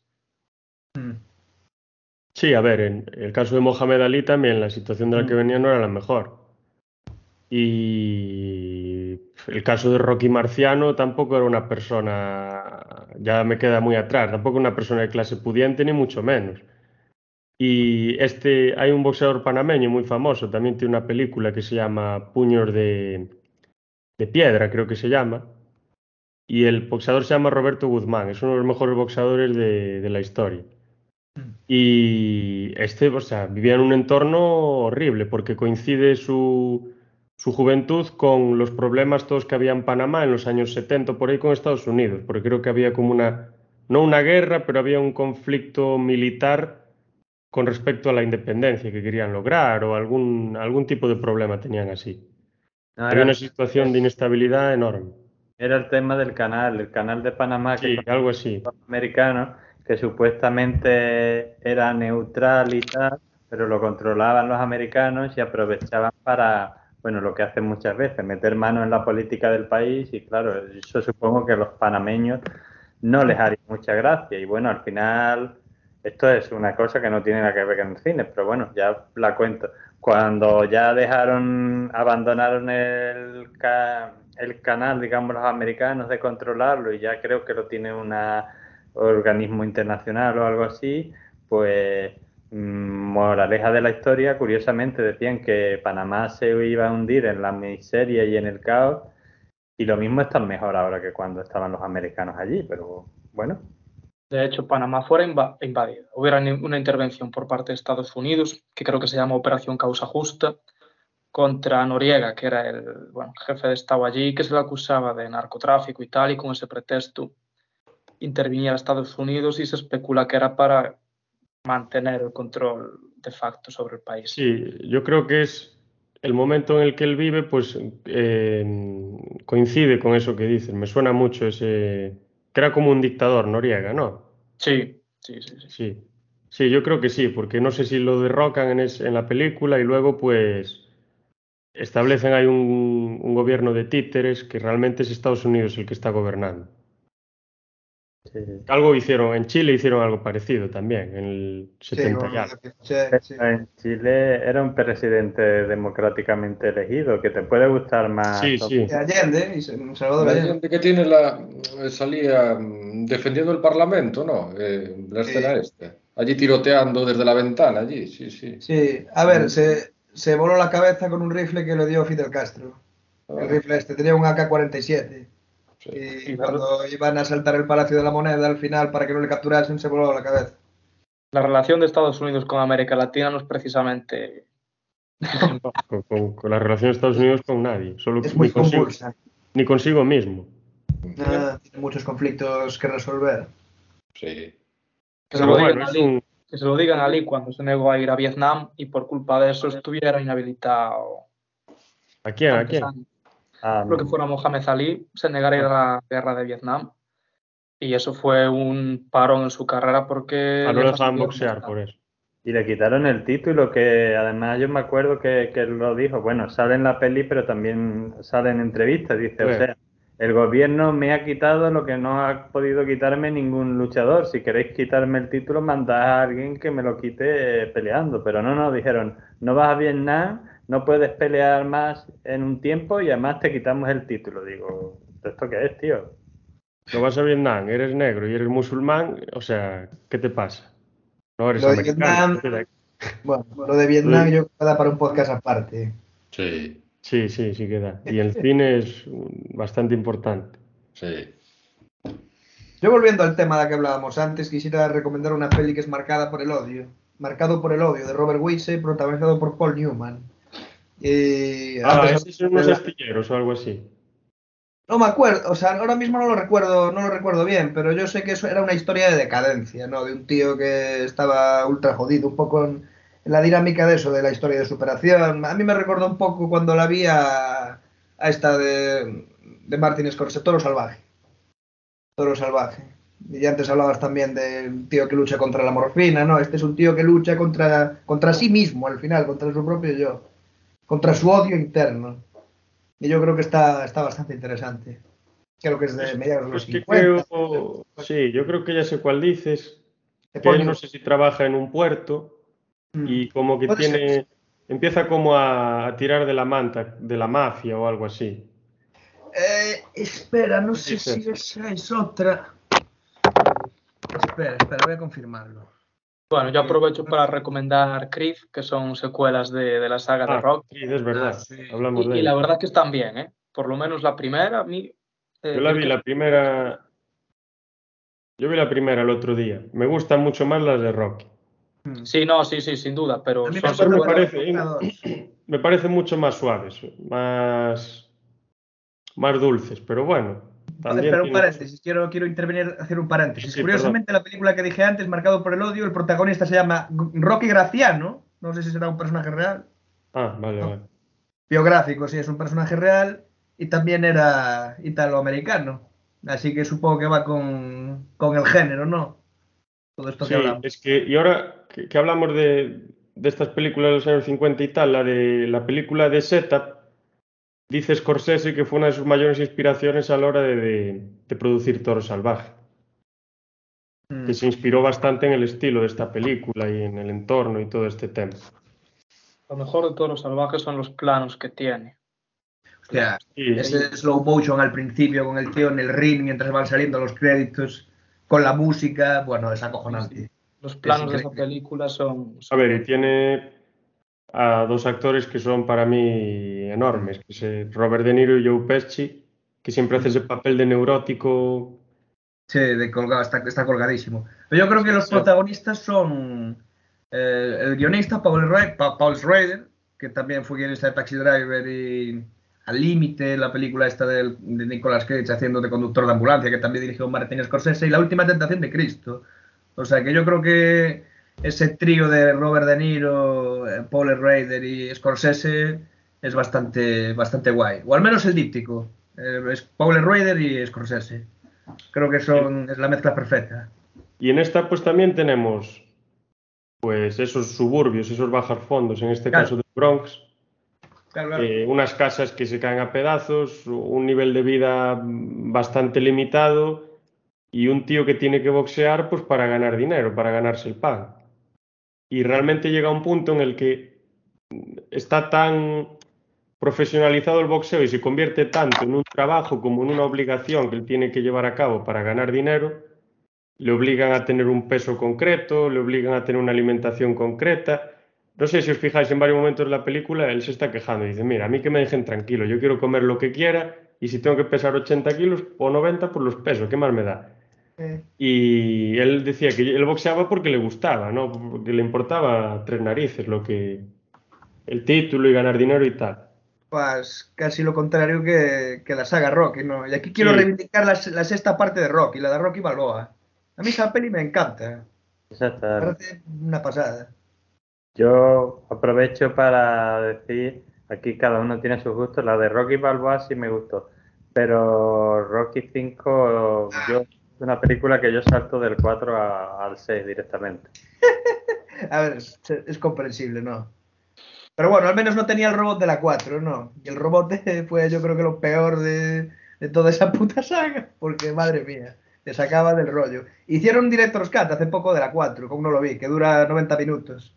Cogieron tijera, con planos alternativos y tal. Parece que es bastante interesante, por lo que vi. Lo mismo son 90 minutos del robot y te Ah, hostia, yo, yo, a mí me interesó porque yo vi que lo habían quitado del metraje final, así que, Ah, hostia. Pero bueno, la quinta parte, la batalla final, bueno, no es que me desagrade del todo. Esta es, es más callejera, ¿no?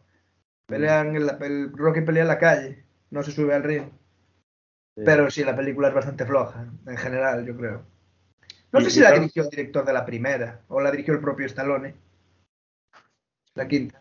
Realmente estas películas, pues no sé, no sé, que como que son, ¿cómo se dice? Eh, o sea, tienes el combate eh, en el ring para el que se prepara Rocky, para el que se prepara eh, Jake LaMotta, pero luego tienes la película en sí, como la vida de la propia persona, del protagonista, que es otro combate también, Claro, porque claro. son vidas bastante, bastante complicadas.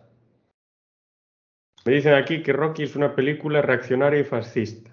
Una mierda, dos cojones. A partir de la tercera. Bueno, puede ser que a En la partir de primera, la tercera. segunda y en la tercera atacan a personas racializadas. Atacan a los rusos. mal, al contrario. o La cuarta, en la cuarta, la izquierda, Iván Drago como representante de la URSS. El Dol- pero qué es coño, Donald si atienden Trump, el totalitarismo de la URSS, a mí que no me vengan con monsergas, que Pablo En Iglesias. la quinta, los proletarios. Iglesias, el propio y Pablo la Iglesias dijo, esta, era, era una película propagandística en la que pelea contra Iván Drago. Esa peli Esa sí, esa es una fantasmada, tío. La, la cuatro es una fumada. película un poco fumada, pero Sí. fumada por- all right, white supremacist.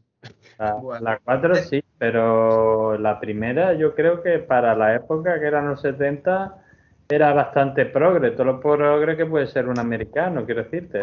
Pero no olvidemos, progre- que Hollywood, no olvidemos que Hollywood es la mayor herramienta propagandística del poder blando americano. ¿eh? Pero Progre tampoco. Yo no veo que sea una película que transmita un mensaje político así fuerte para ningún lado. O sea, Sí, Bueno, sí que transmite que sí, porque hay unos valores de fondo que son muy inherentes a la pero hay unos cultura. valores que son bastante tradicionales también, porque la forma en la que Rocky trata a la mujer es bastante tradicional.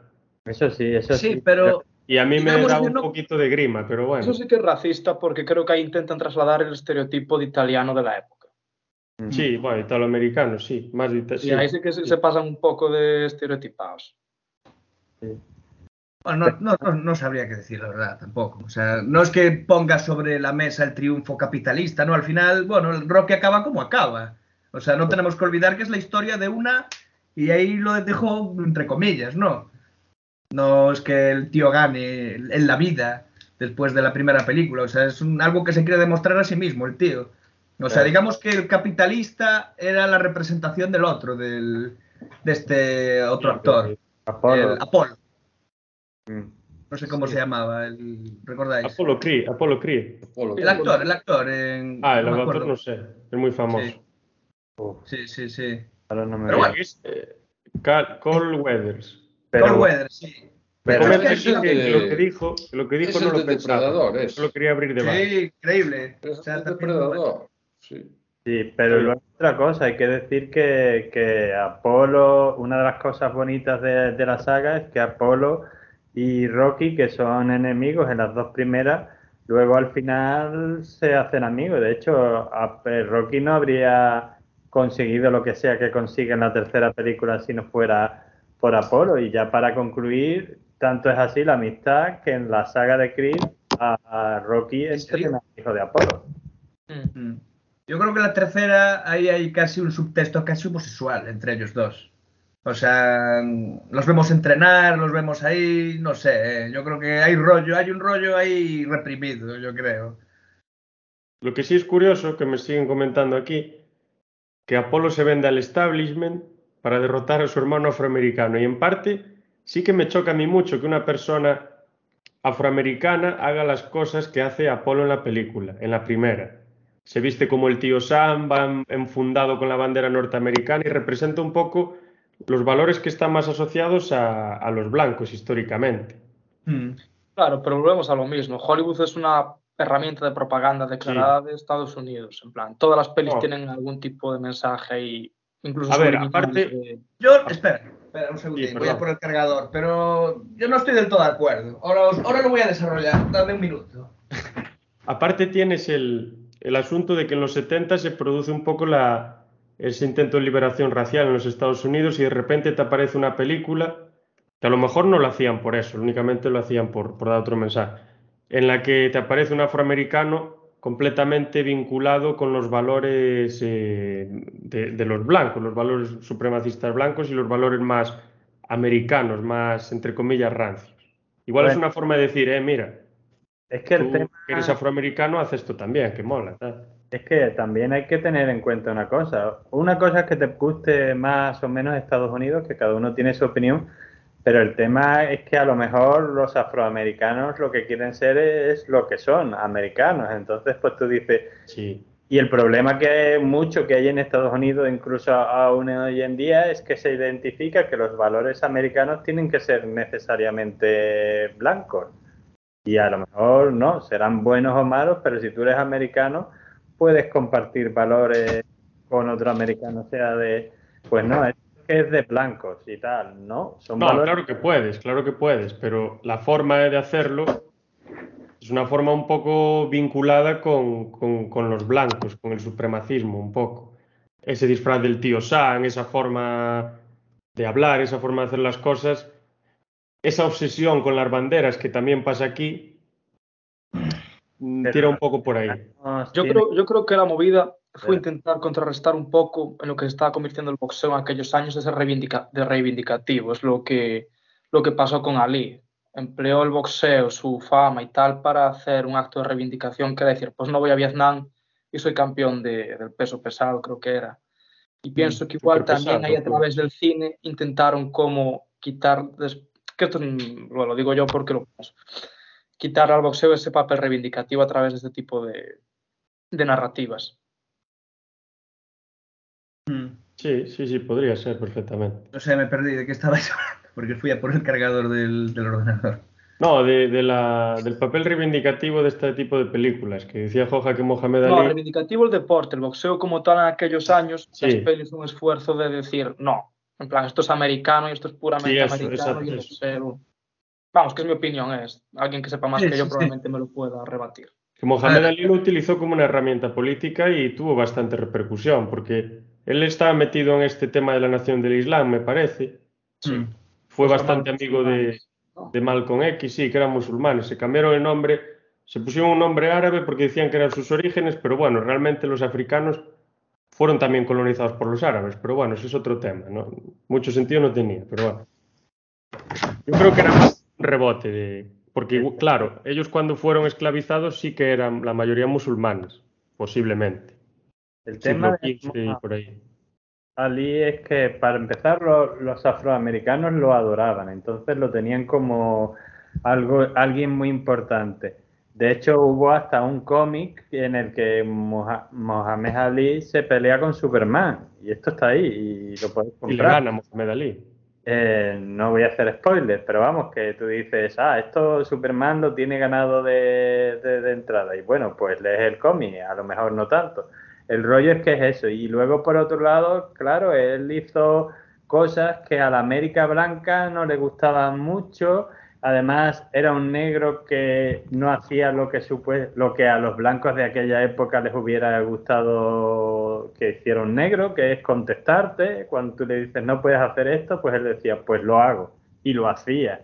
Y además daba ejemplos para que otros negros no lo hicieran. Entonces, Mohamed Ali a la América Blanca pues no le tenía que haber hecho ninguna gracia y además que era eso, es que era muy popular y entonces mucha gente le seguía, sobre todo los afroamericanos.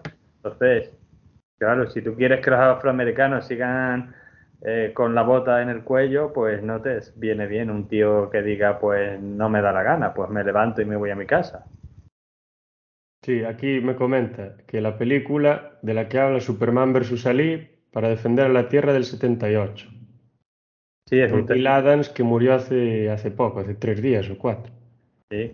Y me pone lo que dijimos antes, que a Mohamed Ali pues, le crucificaron por negarse a, a ir a la mili, a- bueno, a la mili, que digo, a la guerra, que fue su, el detonante. No sé, David, antes te fuiste y querías desarrollar un punto, no me acuerdo si... Sí, lo que pasa es que creo que se me, fue, se me fue la olla. Creo que era algo sobre la propaganda yankee o algo así. Sí, algo sobre Apollo Creed que decíamos, de, que Sí. estaba No, bueno, era- eran, ter- eran términos generales, ¿no? Porque al final hay un tío que se llama Pedro Ballín que siempre dice que realmente lo, único, lo que ha hecho Hollywood siempre ha sido mostrar un poco de ideologías de izquierdas. Dentro de lo que es lo real, ¿no? De, de- de sus historias. Luego, claro, estaba lo simbólico, que sí, están banderas por todos lados y tal. Pero no sé, o sea, yo creo que hay espacio para todo también. Porque al final, durante la caza de brujas, pues también se hicieron muchas películas de izquierdas, pero veladas, ¿no? O sea, quiero decir, Espartaco, por ejemplo. Eh, no sé, ahora aplicado al boxeo, pues por ejemplo, la primera Rocky, yo insisto que tampoco me parece una película eh, super yankee, ni, ni siquiera una película de derechas. De hecho, hay un programa de For Apache que precisamente sale el propio Pedro Ballén, aquel aquel programa que tenía Pablo Iglesias con que hacía de presentador y tal. Y hay un, programa precisamente dedicado al cine del neoliberalismo, algo así, lo llaman así. Y salía el tío este diciendo que realmente eh, los valores que siempre se han transmitido en Hollywood, más que de derechas, han sido de izquierdas. Ahora bien, eso que cada uno lo interprete como lo quiera interpretar, pero bueno, yo hasta cierto punto no lo veo nada descabellado, ¿no? Siempre estamos... No. Claro, o sea, no sé. eh, es de izquierdas Star Wars. La octava parte de Star Wars es de izquierdas, por ejemplo. Aunque no sé, me estoy yendo un poco de tema al respecto, ¿no? Pero bueno, lo dejo encima de la mesa para que se pueda, lo pueda pensar quien quiera. A ver, Star Wars, Hombre. si lo entendemos con el tema de por los rebeldes que se rebelan contra el imperio y atacan tal, pues puedes decir sí, un poco de izquierda, de liberación de tal, Espartaco también, pero bueno. Claro, pero Hollywood, más que hacer una distinción izquierda-derecha, lo que transmite es un modo de vida en el cual Sí, tienen cabida Claro, grupos sobre, ideológicos. y sobre todo en los 80, yo me fijo más, en un sobrecargamiento constante con ciertos modos de, de ver el mundo y de actuar. No es que tienes Mm. que ser socialista o más liberal, es pues tienes que vivir así, así, así, así, así, así, así, así. Sí. Claro, Pero- eso al final es, es casi imposible que no se genere, o sea, con la industria que tienen ahí. No, bueno, ya, claro. Claro. Claro, También claro, te digo, hablando- posiblemente lo que hacen en Hollywood no sea como crear ellos valores, sino que recogen los valores de Mm. una cierta eh, clase social y los transmiten en las películas. Y muchas Claro, veces ni, ni quieren transmitir nada los directores, pero como No, pero cada uno suelen su seguir tiempo, esos pues, esquemas narrativos, ¿no? Que son el camino del héroe. Siempre suelen seguir esos esquemas y al final, sí. no sé, sientes que te están contando una y otra vez la misma historia, ¿no? De que Aquí un tío... nos, sí, nos dice aquí Claro. también, Claro. que también dijimos antes un poco, y ahora lo hilvano con el camino del héroe, que Rocky representa el American Dream. Un emigrante de segunda generación logra llegar a lo más alto después de años siendo un pobre diablo. Rocky vende esperanza. En la primera no. En la primera no logra pasar de, un, de ser un pringao. Sí. En la Esa, primera. es la, esa es la movida. O sea, que realmente decían que Rocky 1 era la última película del neorrealismo italiano. No era una película de... O sea, estaba hecha con los esquemas de Hollywood y tal, pero no era una película que siguiera a pies juntillas el, eso, el American Wildlife o el, el sueño sí americano, el American Dream. Pero sí No, que luego a partir de la segunda la cosa cambia. Pero Cambia... vende la cultura del esfuerzo desde la óptica americana, rollo. Tú tienes que dejar la piel en ser algo. Sí, Claro. eso sí, eso sí que lo vende. Sí, Eso, sí, eso, eso a partir de la segunda, sobre todo, es cuando termina de explotar. Pero yo insisto, a mí la primera me parece una película. Bastante interesante, ¿no? Y de hecho le quitó el Oscar aquel año a Taxi Driver. Mm. Lo cual no sé si me gusta o no, pero bueno. Un respeto a Sylvester Stallone. Taxi Driver es una deconstrucción de la masculinidad tóxica, como se le quiera llamar, bastante buena. ¿eh? Filme No recomendado. sé. A mí me parece una historia. No sé, esto te da- daría para otro podcast aparte, ¿no? Pero una historia de aislamiento hasta niveles terribles, ¿no? Y también volvemos a la, a la época de Vietnam, ¿no? Precisamente el villano de Karate Kid era un veterano de Vietnam. Y en esa película Taxi Driver es un tío, o sea, Taxi Driver, Travis Bickle es un tío que vuelve de Vietnam y no sabe muy bien cómo relacionarse, no sabe muy bien qué mundo es el suyo y tal. Y hay una escena que es la escena del cine porno, que es increíble, donde muestra que básicamente la única forma que tiene él de poder relacionarse con una mujer es a través de, eso, del intercambio. O sea, se ve perfectamente dónde está la lata de Coca-Cola. No, el tío dice, hola, ¿cómo te llamas? Ah, déjame en paz. Y dame unas palomitas, unas chocolatinas y tal. Y claro, luego supongo que ahí desarrolla tanta fijación con la prostitución y todo ese rollo. Sí, los bajos fondos, ¿no? También Rocky lo representa Sí. muy bien, ¿no? Que se ve muy bien en Toro Salvaje también, tienen bastante que ver las películas. Volvemos al díptico Scorsese, Paul Rider, por eso tanto hablar de Taxi Driver ahora, supongo. Se ve la, lo, lo más bajo, lo, Mm. La inmundicia Sí, sí. de la, de la sociedad. Y como algunos, pues, en el caso de Taxi Driver, pues, a ver, no es capaz de salir de ahí, pero en el caso de Jake LaMotta, pues, en parte sí que es capaz. Claro. Rocky 1, cre- si no recuerdo mal, porque yo la vi la última vez hace unos añillos, en Rocky 1 que me hice para, para empezarme la saga de Creed, me, me vi todas las de Rocky una por día, en plan ahí. Pues mm, recuerdo, si no recuerdo mal, él empieza como matón de, de la mafia, vamos, Sí, matón, sí, es un matón, sí. Mm. que que pegan Claro, palizadas. Entonces, Sí, sí, sí. y de hecho, Pero es un pues, poco- supongo que es un poco también en el, en el estado que se encontraba Stallone en aquella, en aquella época, ¿no? Porque pocos años antes, bueno, la primera película de Stallone es una película porno. O sea, el tío se metió en el porno, el potro italiano se llamaba. Sí, y ahí, en, Rocky se también llama. en Rocky lo ¿no? llaman así, de Stallion. Bueno, Stallion o Semental. De El cemental Italian italiano, Stallion. eso. En la película, en Rocky se llama The Italian Stallion. Mm, El cemental italiano se llama La la, película la escribe él, entonces eso será un guiño a su pasado, que a lo- pues no se avergüenza de él, pues está bien. Claro, claro. Pues, quiero decirte, es mejor ser actor porno que, que matón de la mafia. A ver si- Mm. Exactamente. pero bueno. Y de hecho, Stallone también estuvo nominado por Chris en la, la primera Chris. De hecho, ganó un Globo de Oro. Sí. Qué curioso. No, que al final, después de tantos años, lo, al menos lo, lo reconociesen en la, en la Academia de Hollywood.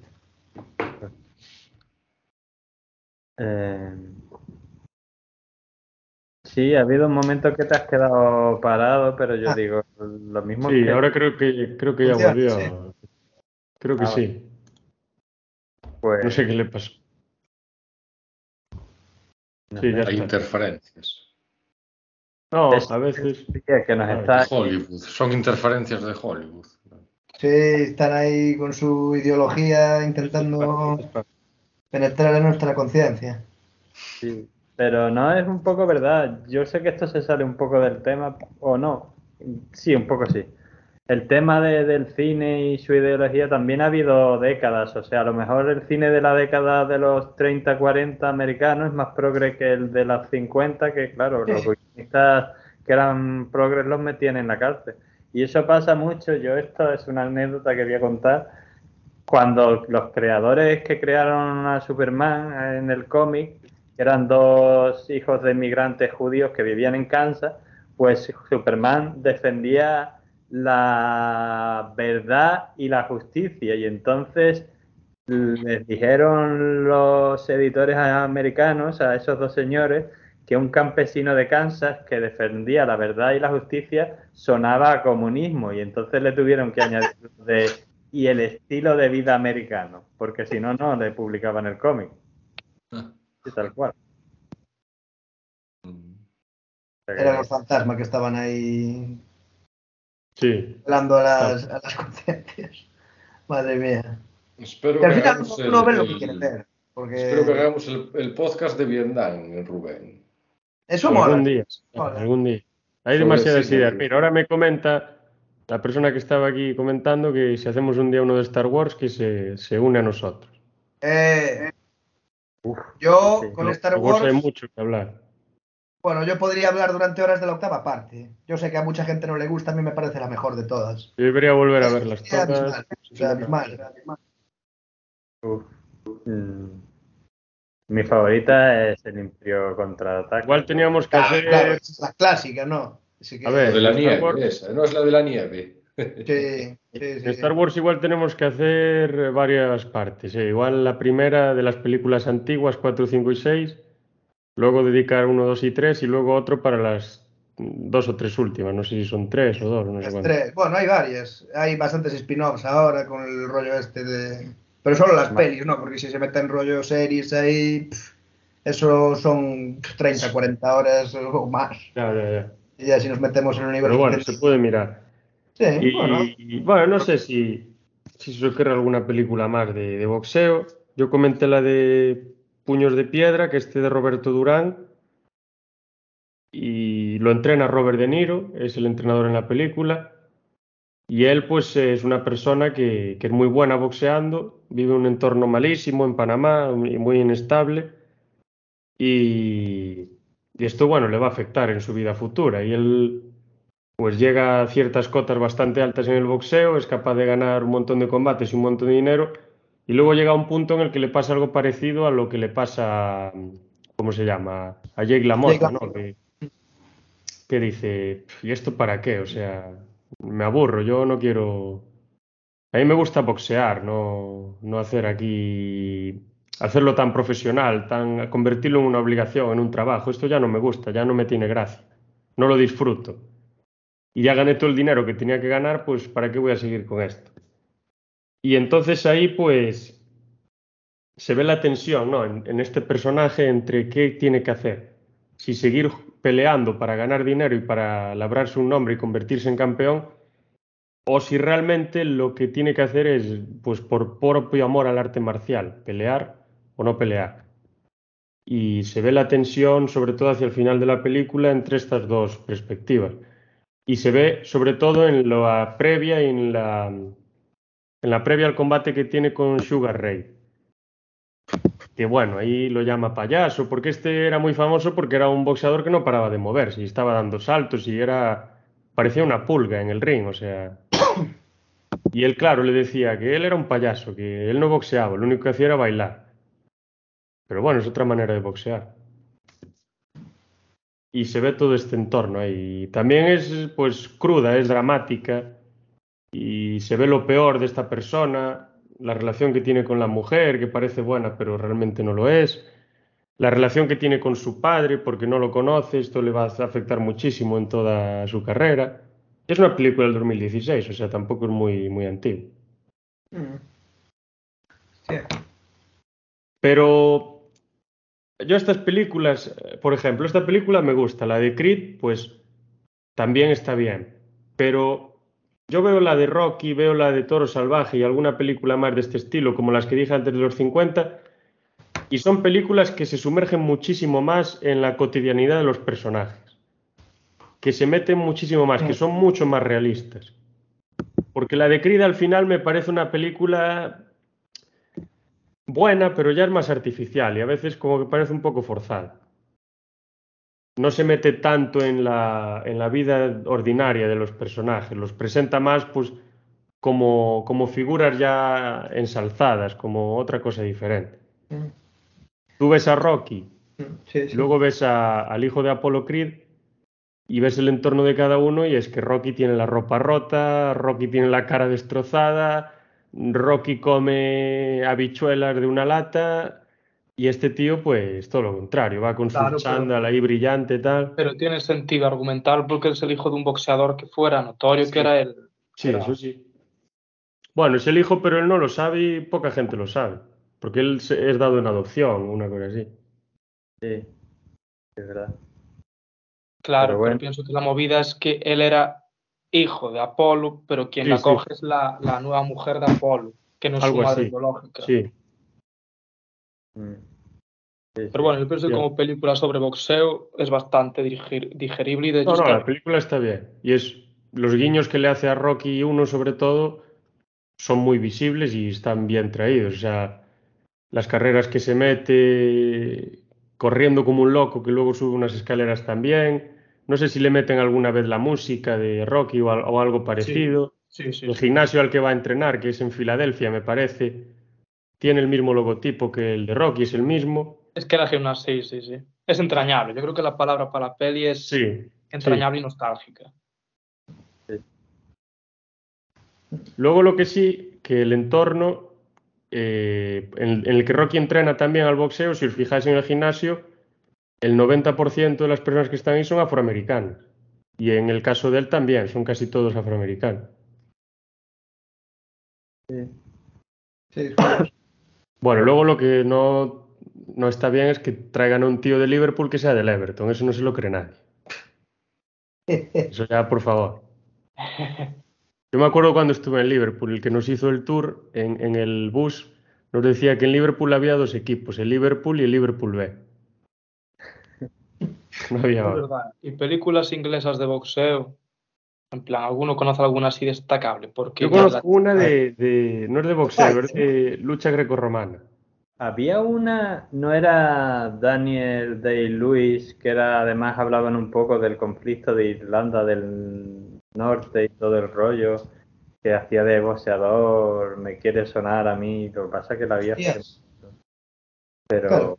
Me suena el nombre del padre con, por- con esas características, pero no sé si era, él era boxeador. No, no, no. De él no era boxer, me dice aquí, de boxer. Pero luego hizo otra, creo que él hacía de boxeador irlandés y a- aprovechaban para hablar un poco de, de Irlanda del Norte y tal y cual. Me suena a mí, pero lo que pasa es que la vi hace un montón de Es años. que en la tradición pugilística en, en Reino Unido y en Sí, Irlanda sí, es, es enorme.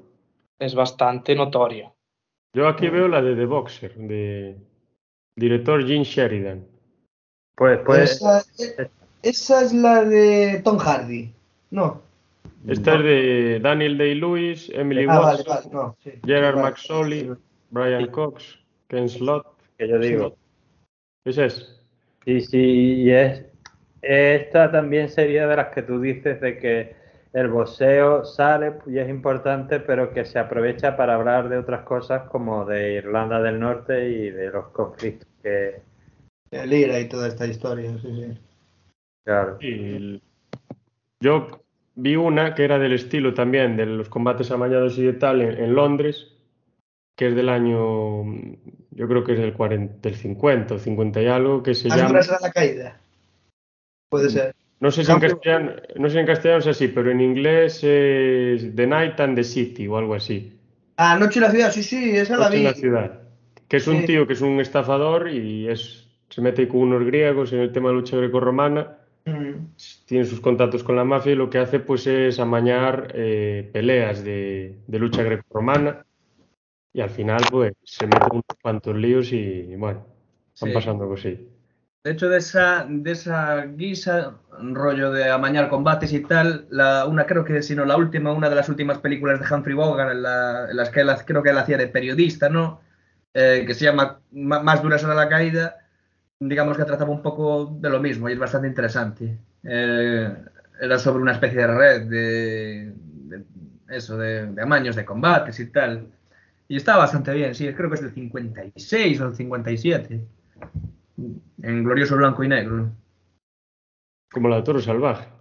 Claro, claro, pero bueno, ese ya es un blanco y negro más impostado, ¿no? Ahí Sí, no, claro. lo hicieron a Sí, sí, posta. sí, Hecho a posta. Eh, yo no Bueno, sé si y- visteis y- eh, sí. la de esta que os decía antes, de Warrior. ¿Visteis Warrior? Me suena, no, no la vi, sé cuál es. Ah, Eso es lo de las pandillas. No, eso es de Warrior. No, eso es Warrior, Warrior. Warrior. Eso es Warrior. Warrior. Se peliculón, por cierto. ¿eh? Ah, ya, ya, ya, sí, sí. Está bastante interesante también. Sale Nick Nolte, sale Tom Hardy, Joel El- Ed- Ed- Edgerton, no sé cómo coño se apellida el tío este. Edger- Edgerton, sí. Y sí, es de arte artes marciales mixtas, más que de, que de boxeo. Está la quiere ver. Sí, es donde la vi, o sea, no la, no la vi, pero la vi anunciada, sí. Mm. Y bueno, a ver, si queréis podemos ir terminando. Si no queréis añadir alguna cosa más, No. o si os ocurre alguna otra película o algún comentario, pues es el momento. A mí se me ocurre otra, The Fighter de David. Russell, con la de Christian Bale y Mark Wahlberg, en la que Christian Bale creo que ganó un Oscar, o lo nominaron. Hace de, de entrenador, pero entrenador heroinómano o algo así, que también se desarrolla en un ambiente un tanto crudo y callejero, que, bueno, creo que está bastante bien, es un director competente, es una historia sólida y es bastante recomendable. Bueno, yo voy a hacer algo inédito. Voy a recomendar una película que todavía no he visto, pero he visto el tráiler y me he emocionado mucho. Eh, a veces pasa, ¿eh? A veces pasa. Sí, pero eh, dice que se emociona como si le saltasen las lágrimas. ¿eh? pero se me saltan las lágrimas, ¿no? Pero Me he que- emocionado mucho. Eh, a mí se me han saltado las lágrimas con muchos trailers. ¿eh? También. Y, y- Bueno, el tema es que es, se llama en inglés Everything. Espérate, lo, lo voy a buscar. Es de Michelle Yo, que, que hablé antes de, él, de ella. Everything Everywhere All at Once. No sé cómo la titularán aquí, lo mismo paseos por el parque. Eh, Sí, o, o combate amañado, a lo mejor. es, o- es de esta actriz que he hablado antes. De, O la jungla de cristal. ¿sabes? de arte- es de artes marciales, no quiero desvelar mucho el, el tema, pero toca un poco el tema del multiverso, ¿vale?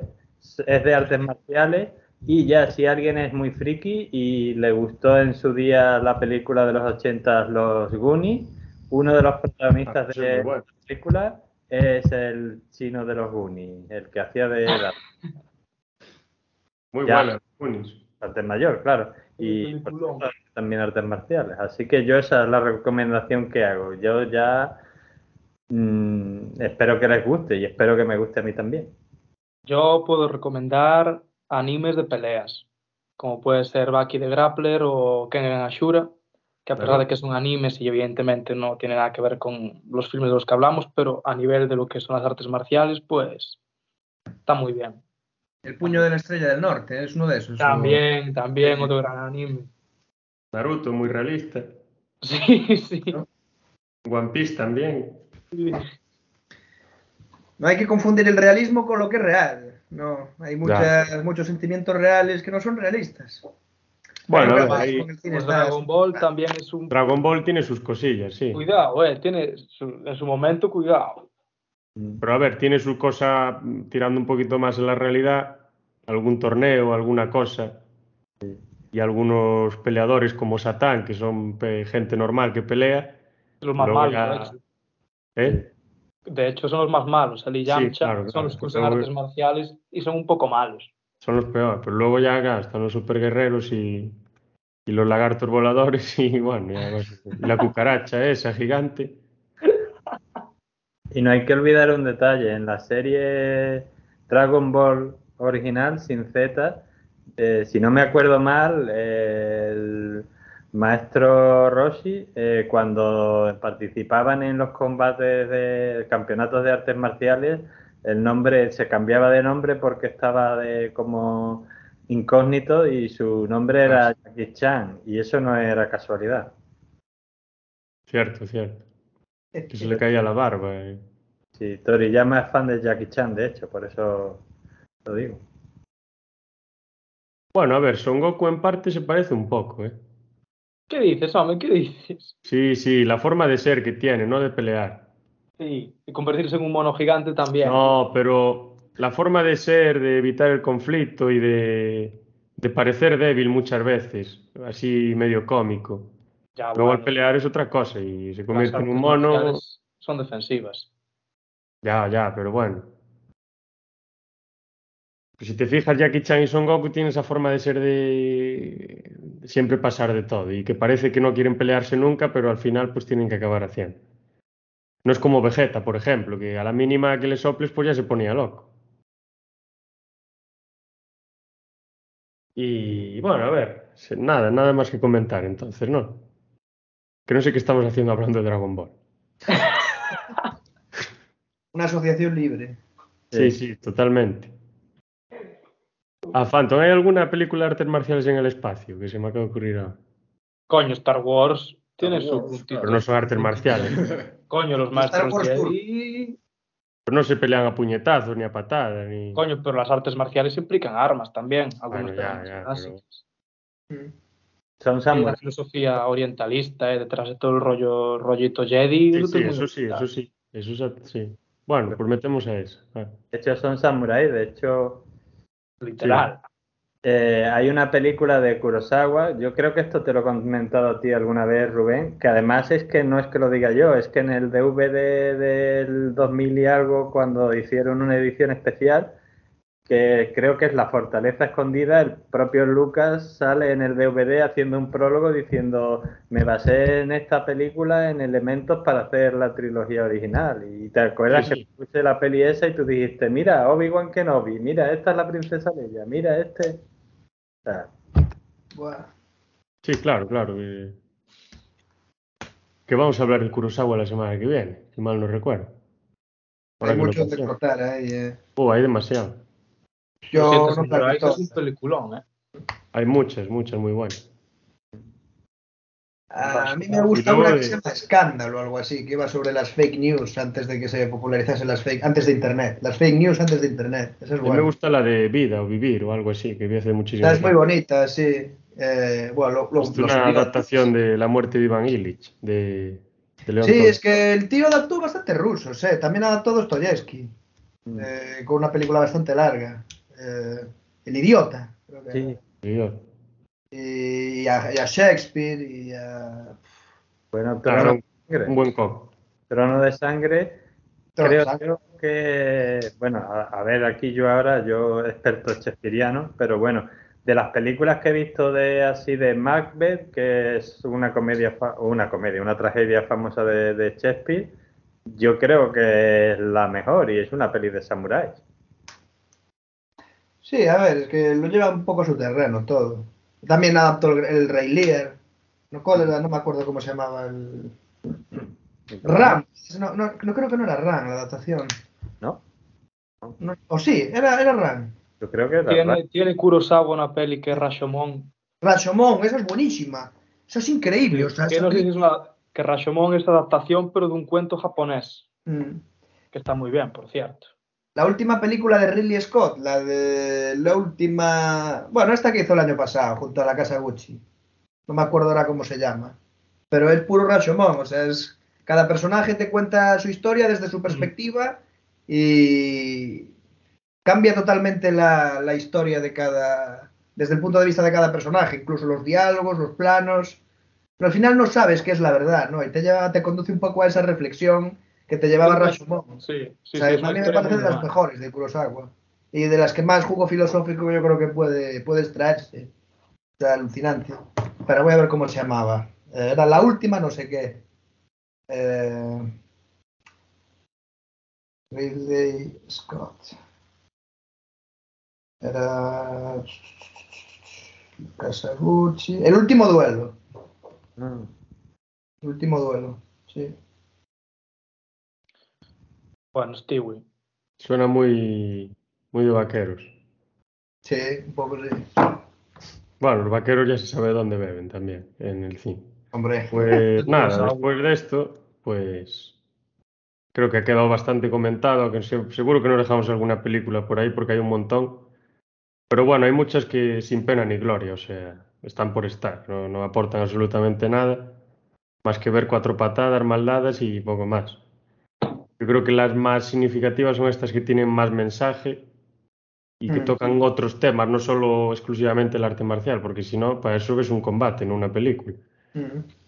Y nada, pues muchas gracias a los cuatro. Bueno, si queréis comentar algo para como conclusión, pues adelante. Y si no, pues gracias a los cuatro a, a nuestros oyentes y espectadores y hasta la semana que viene.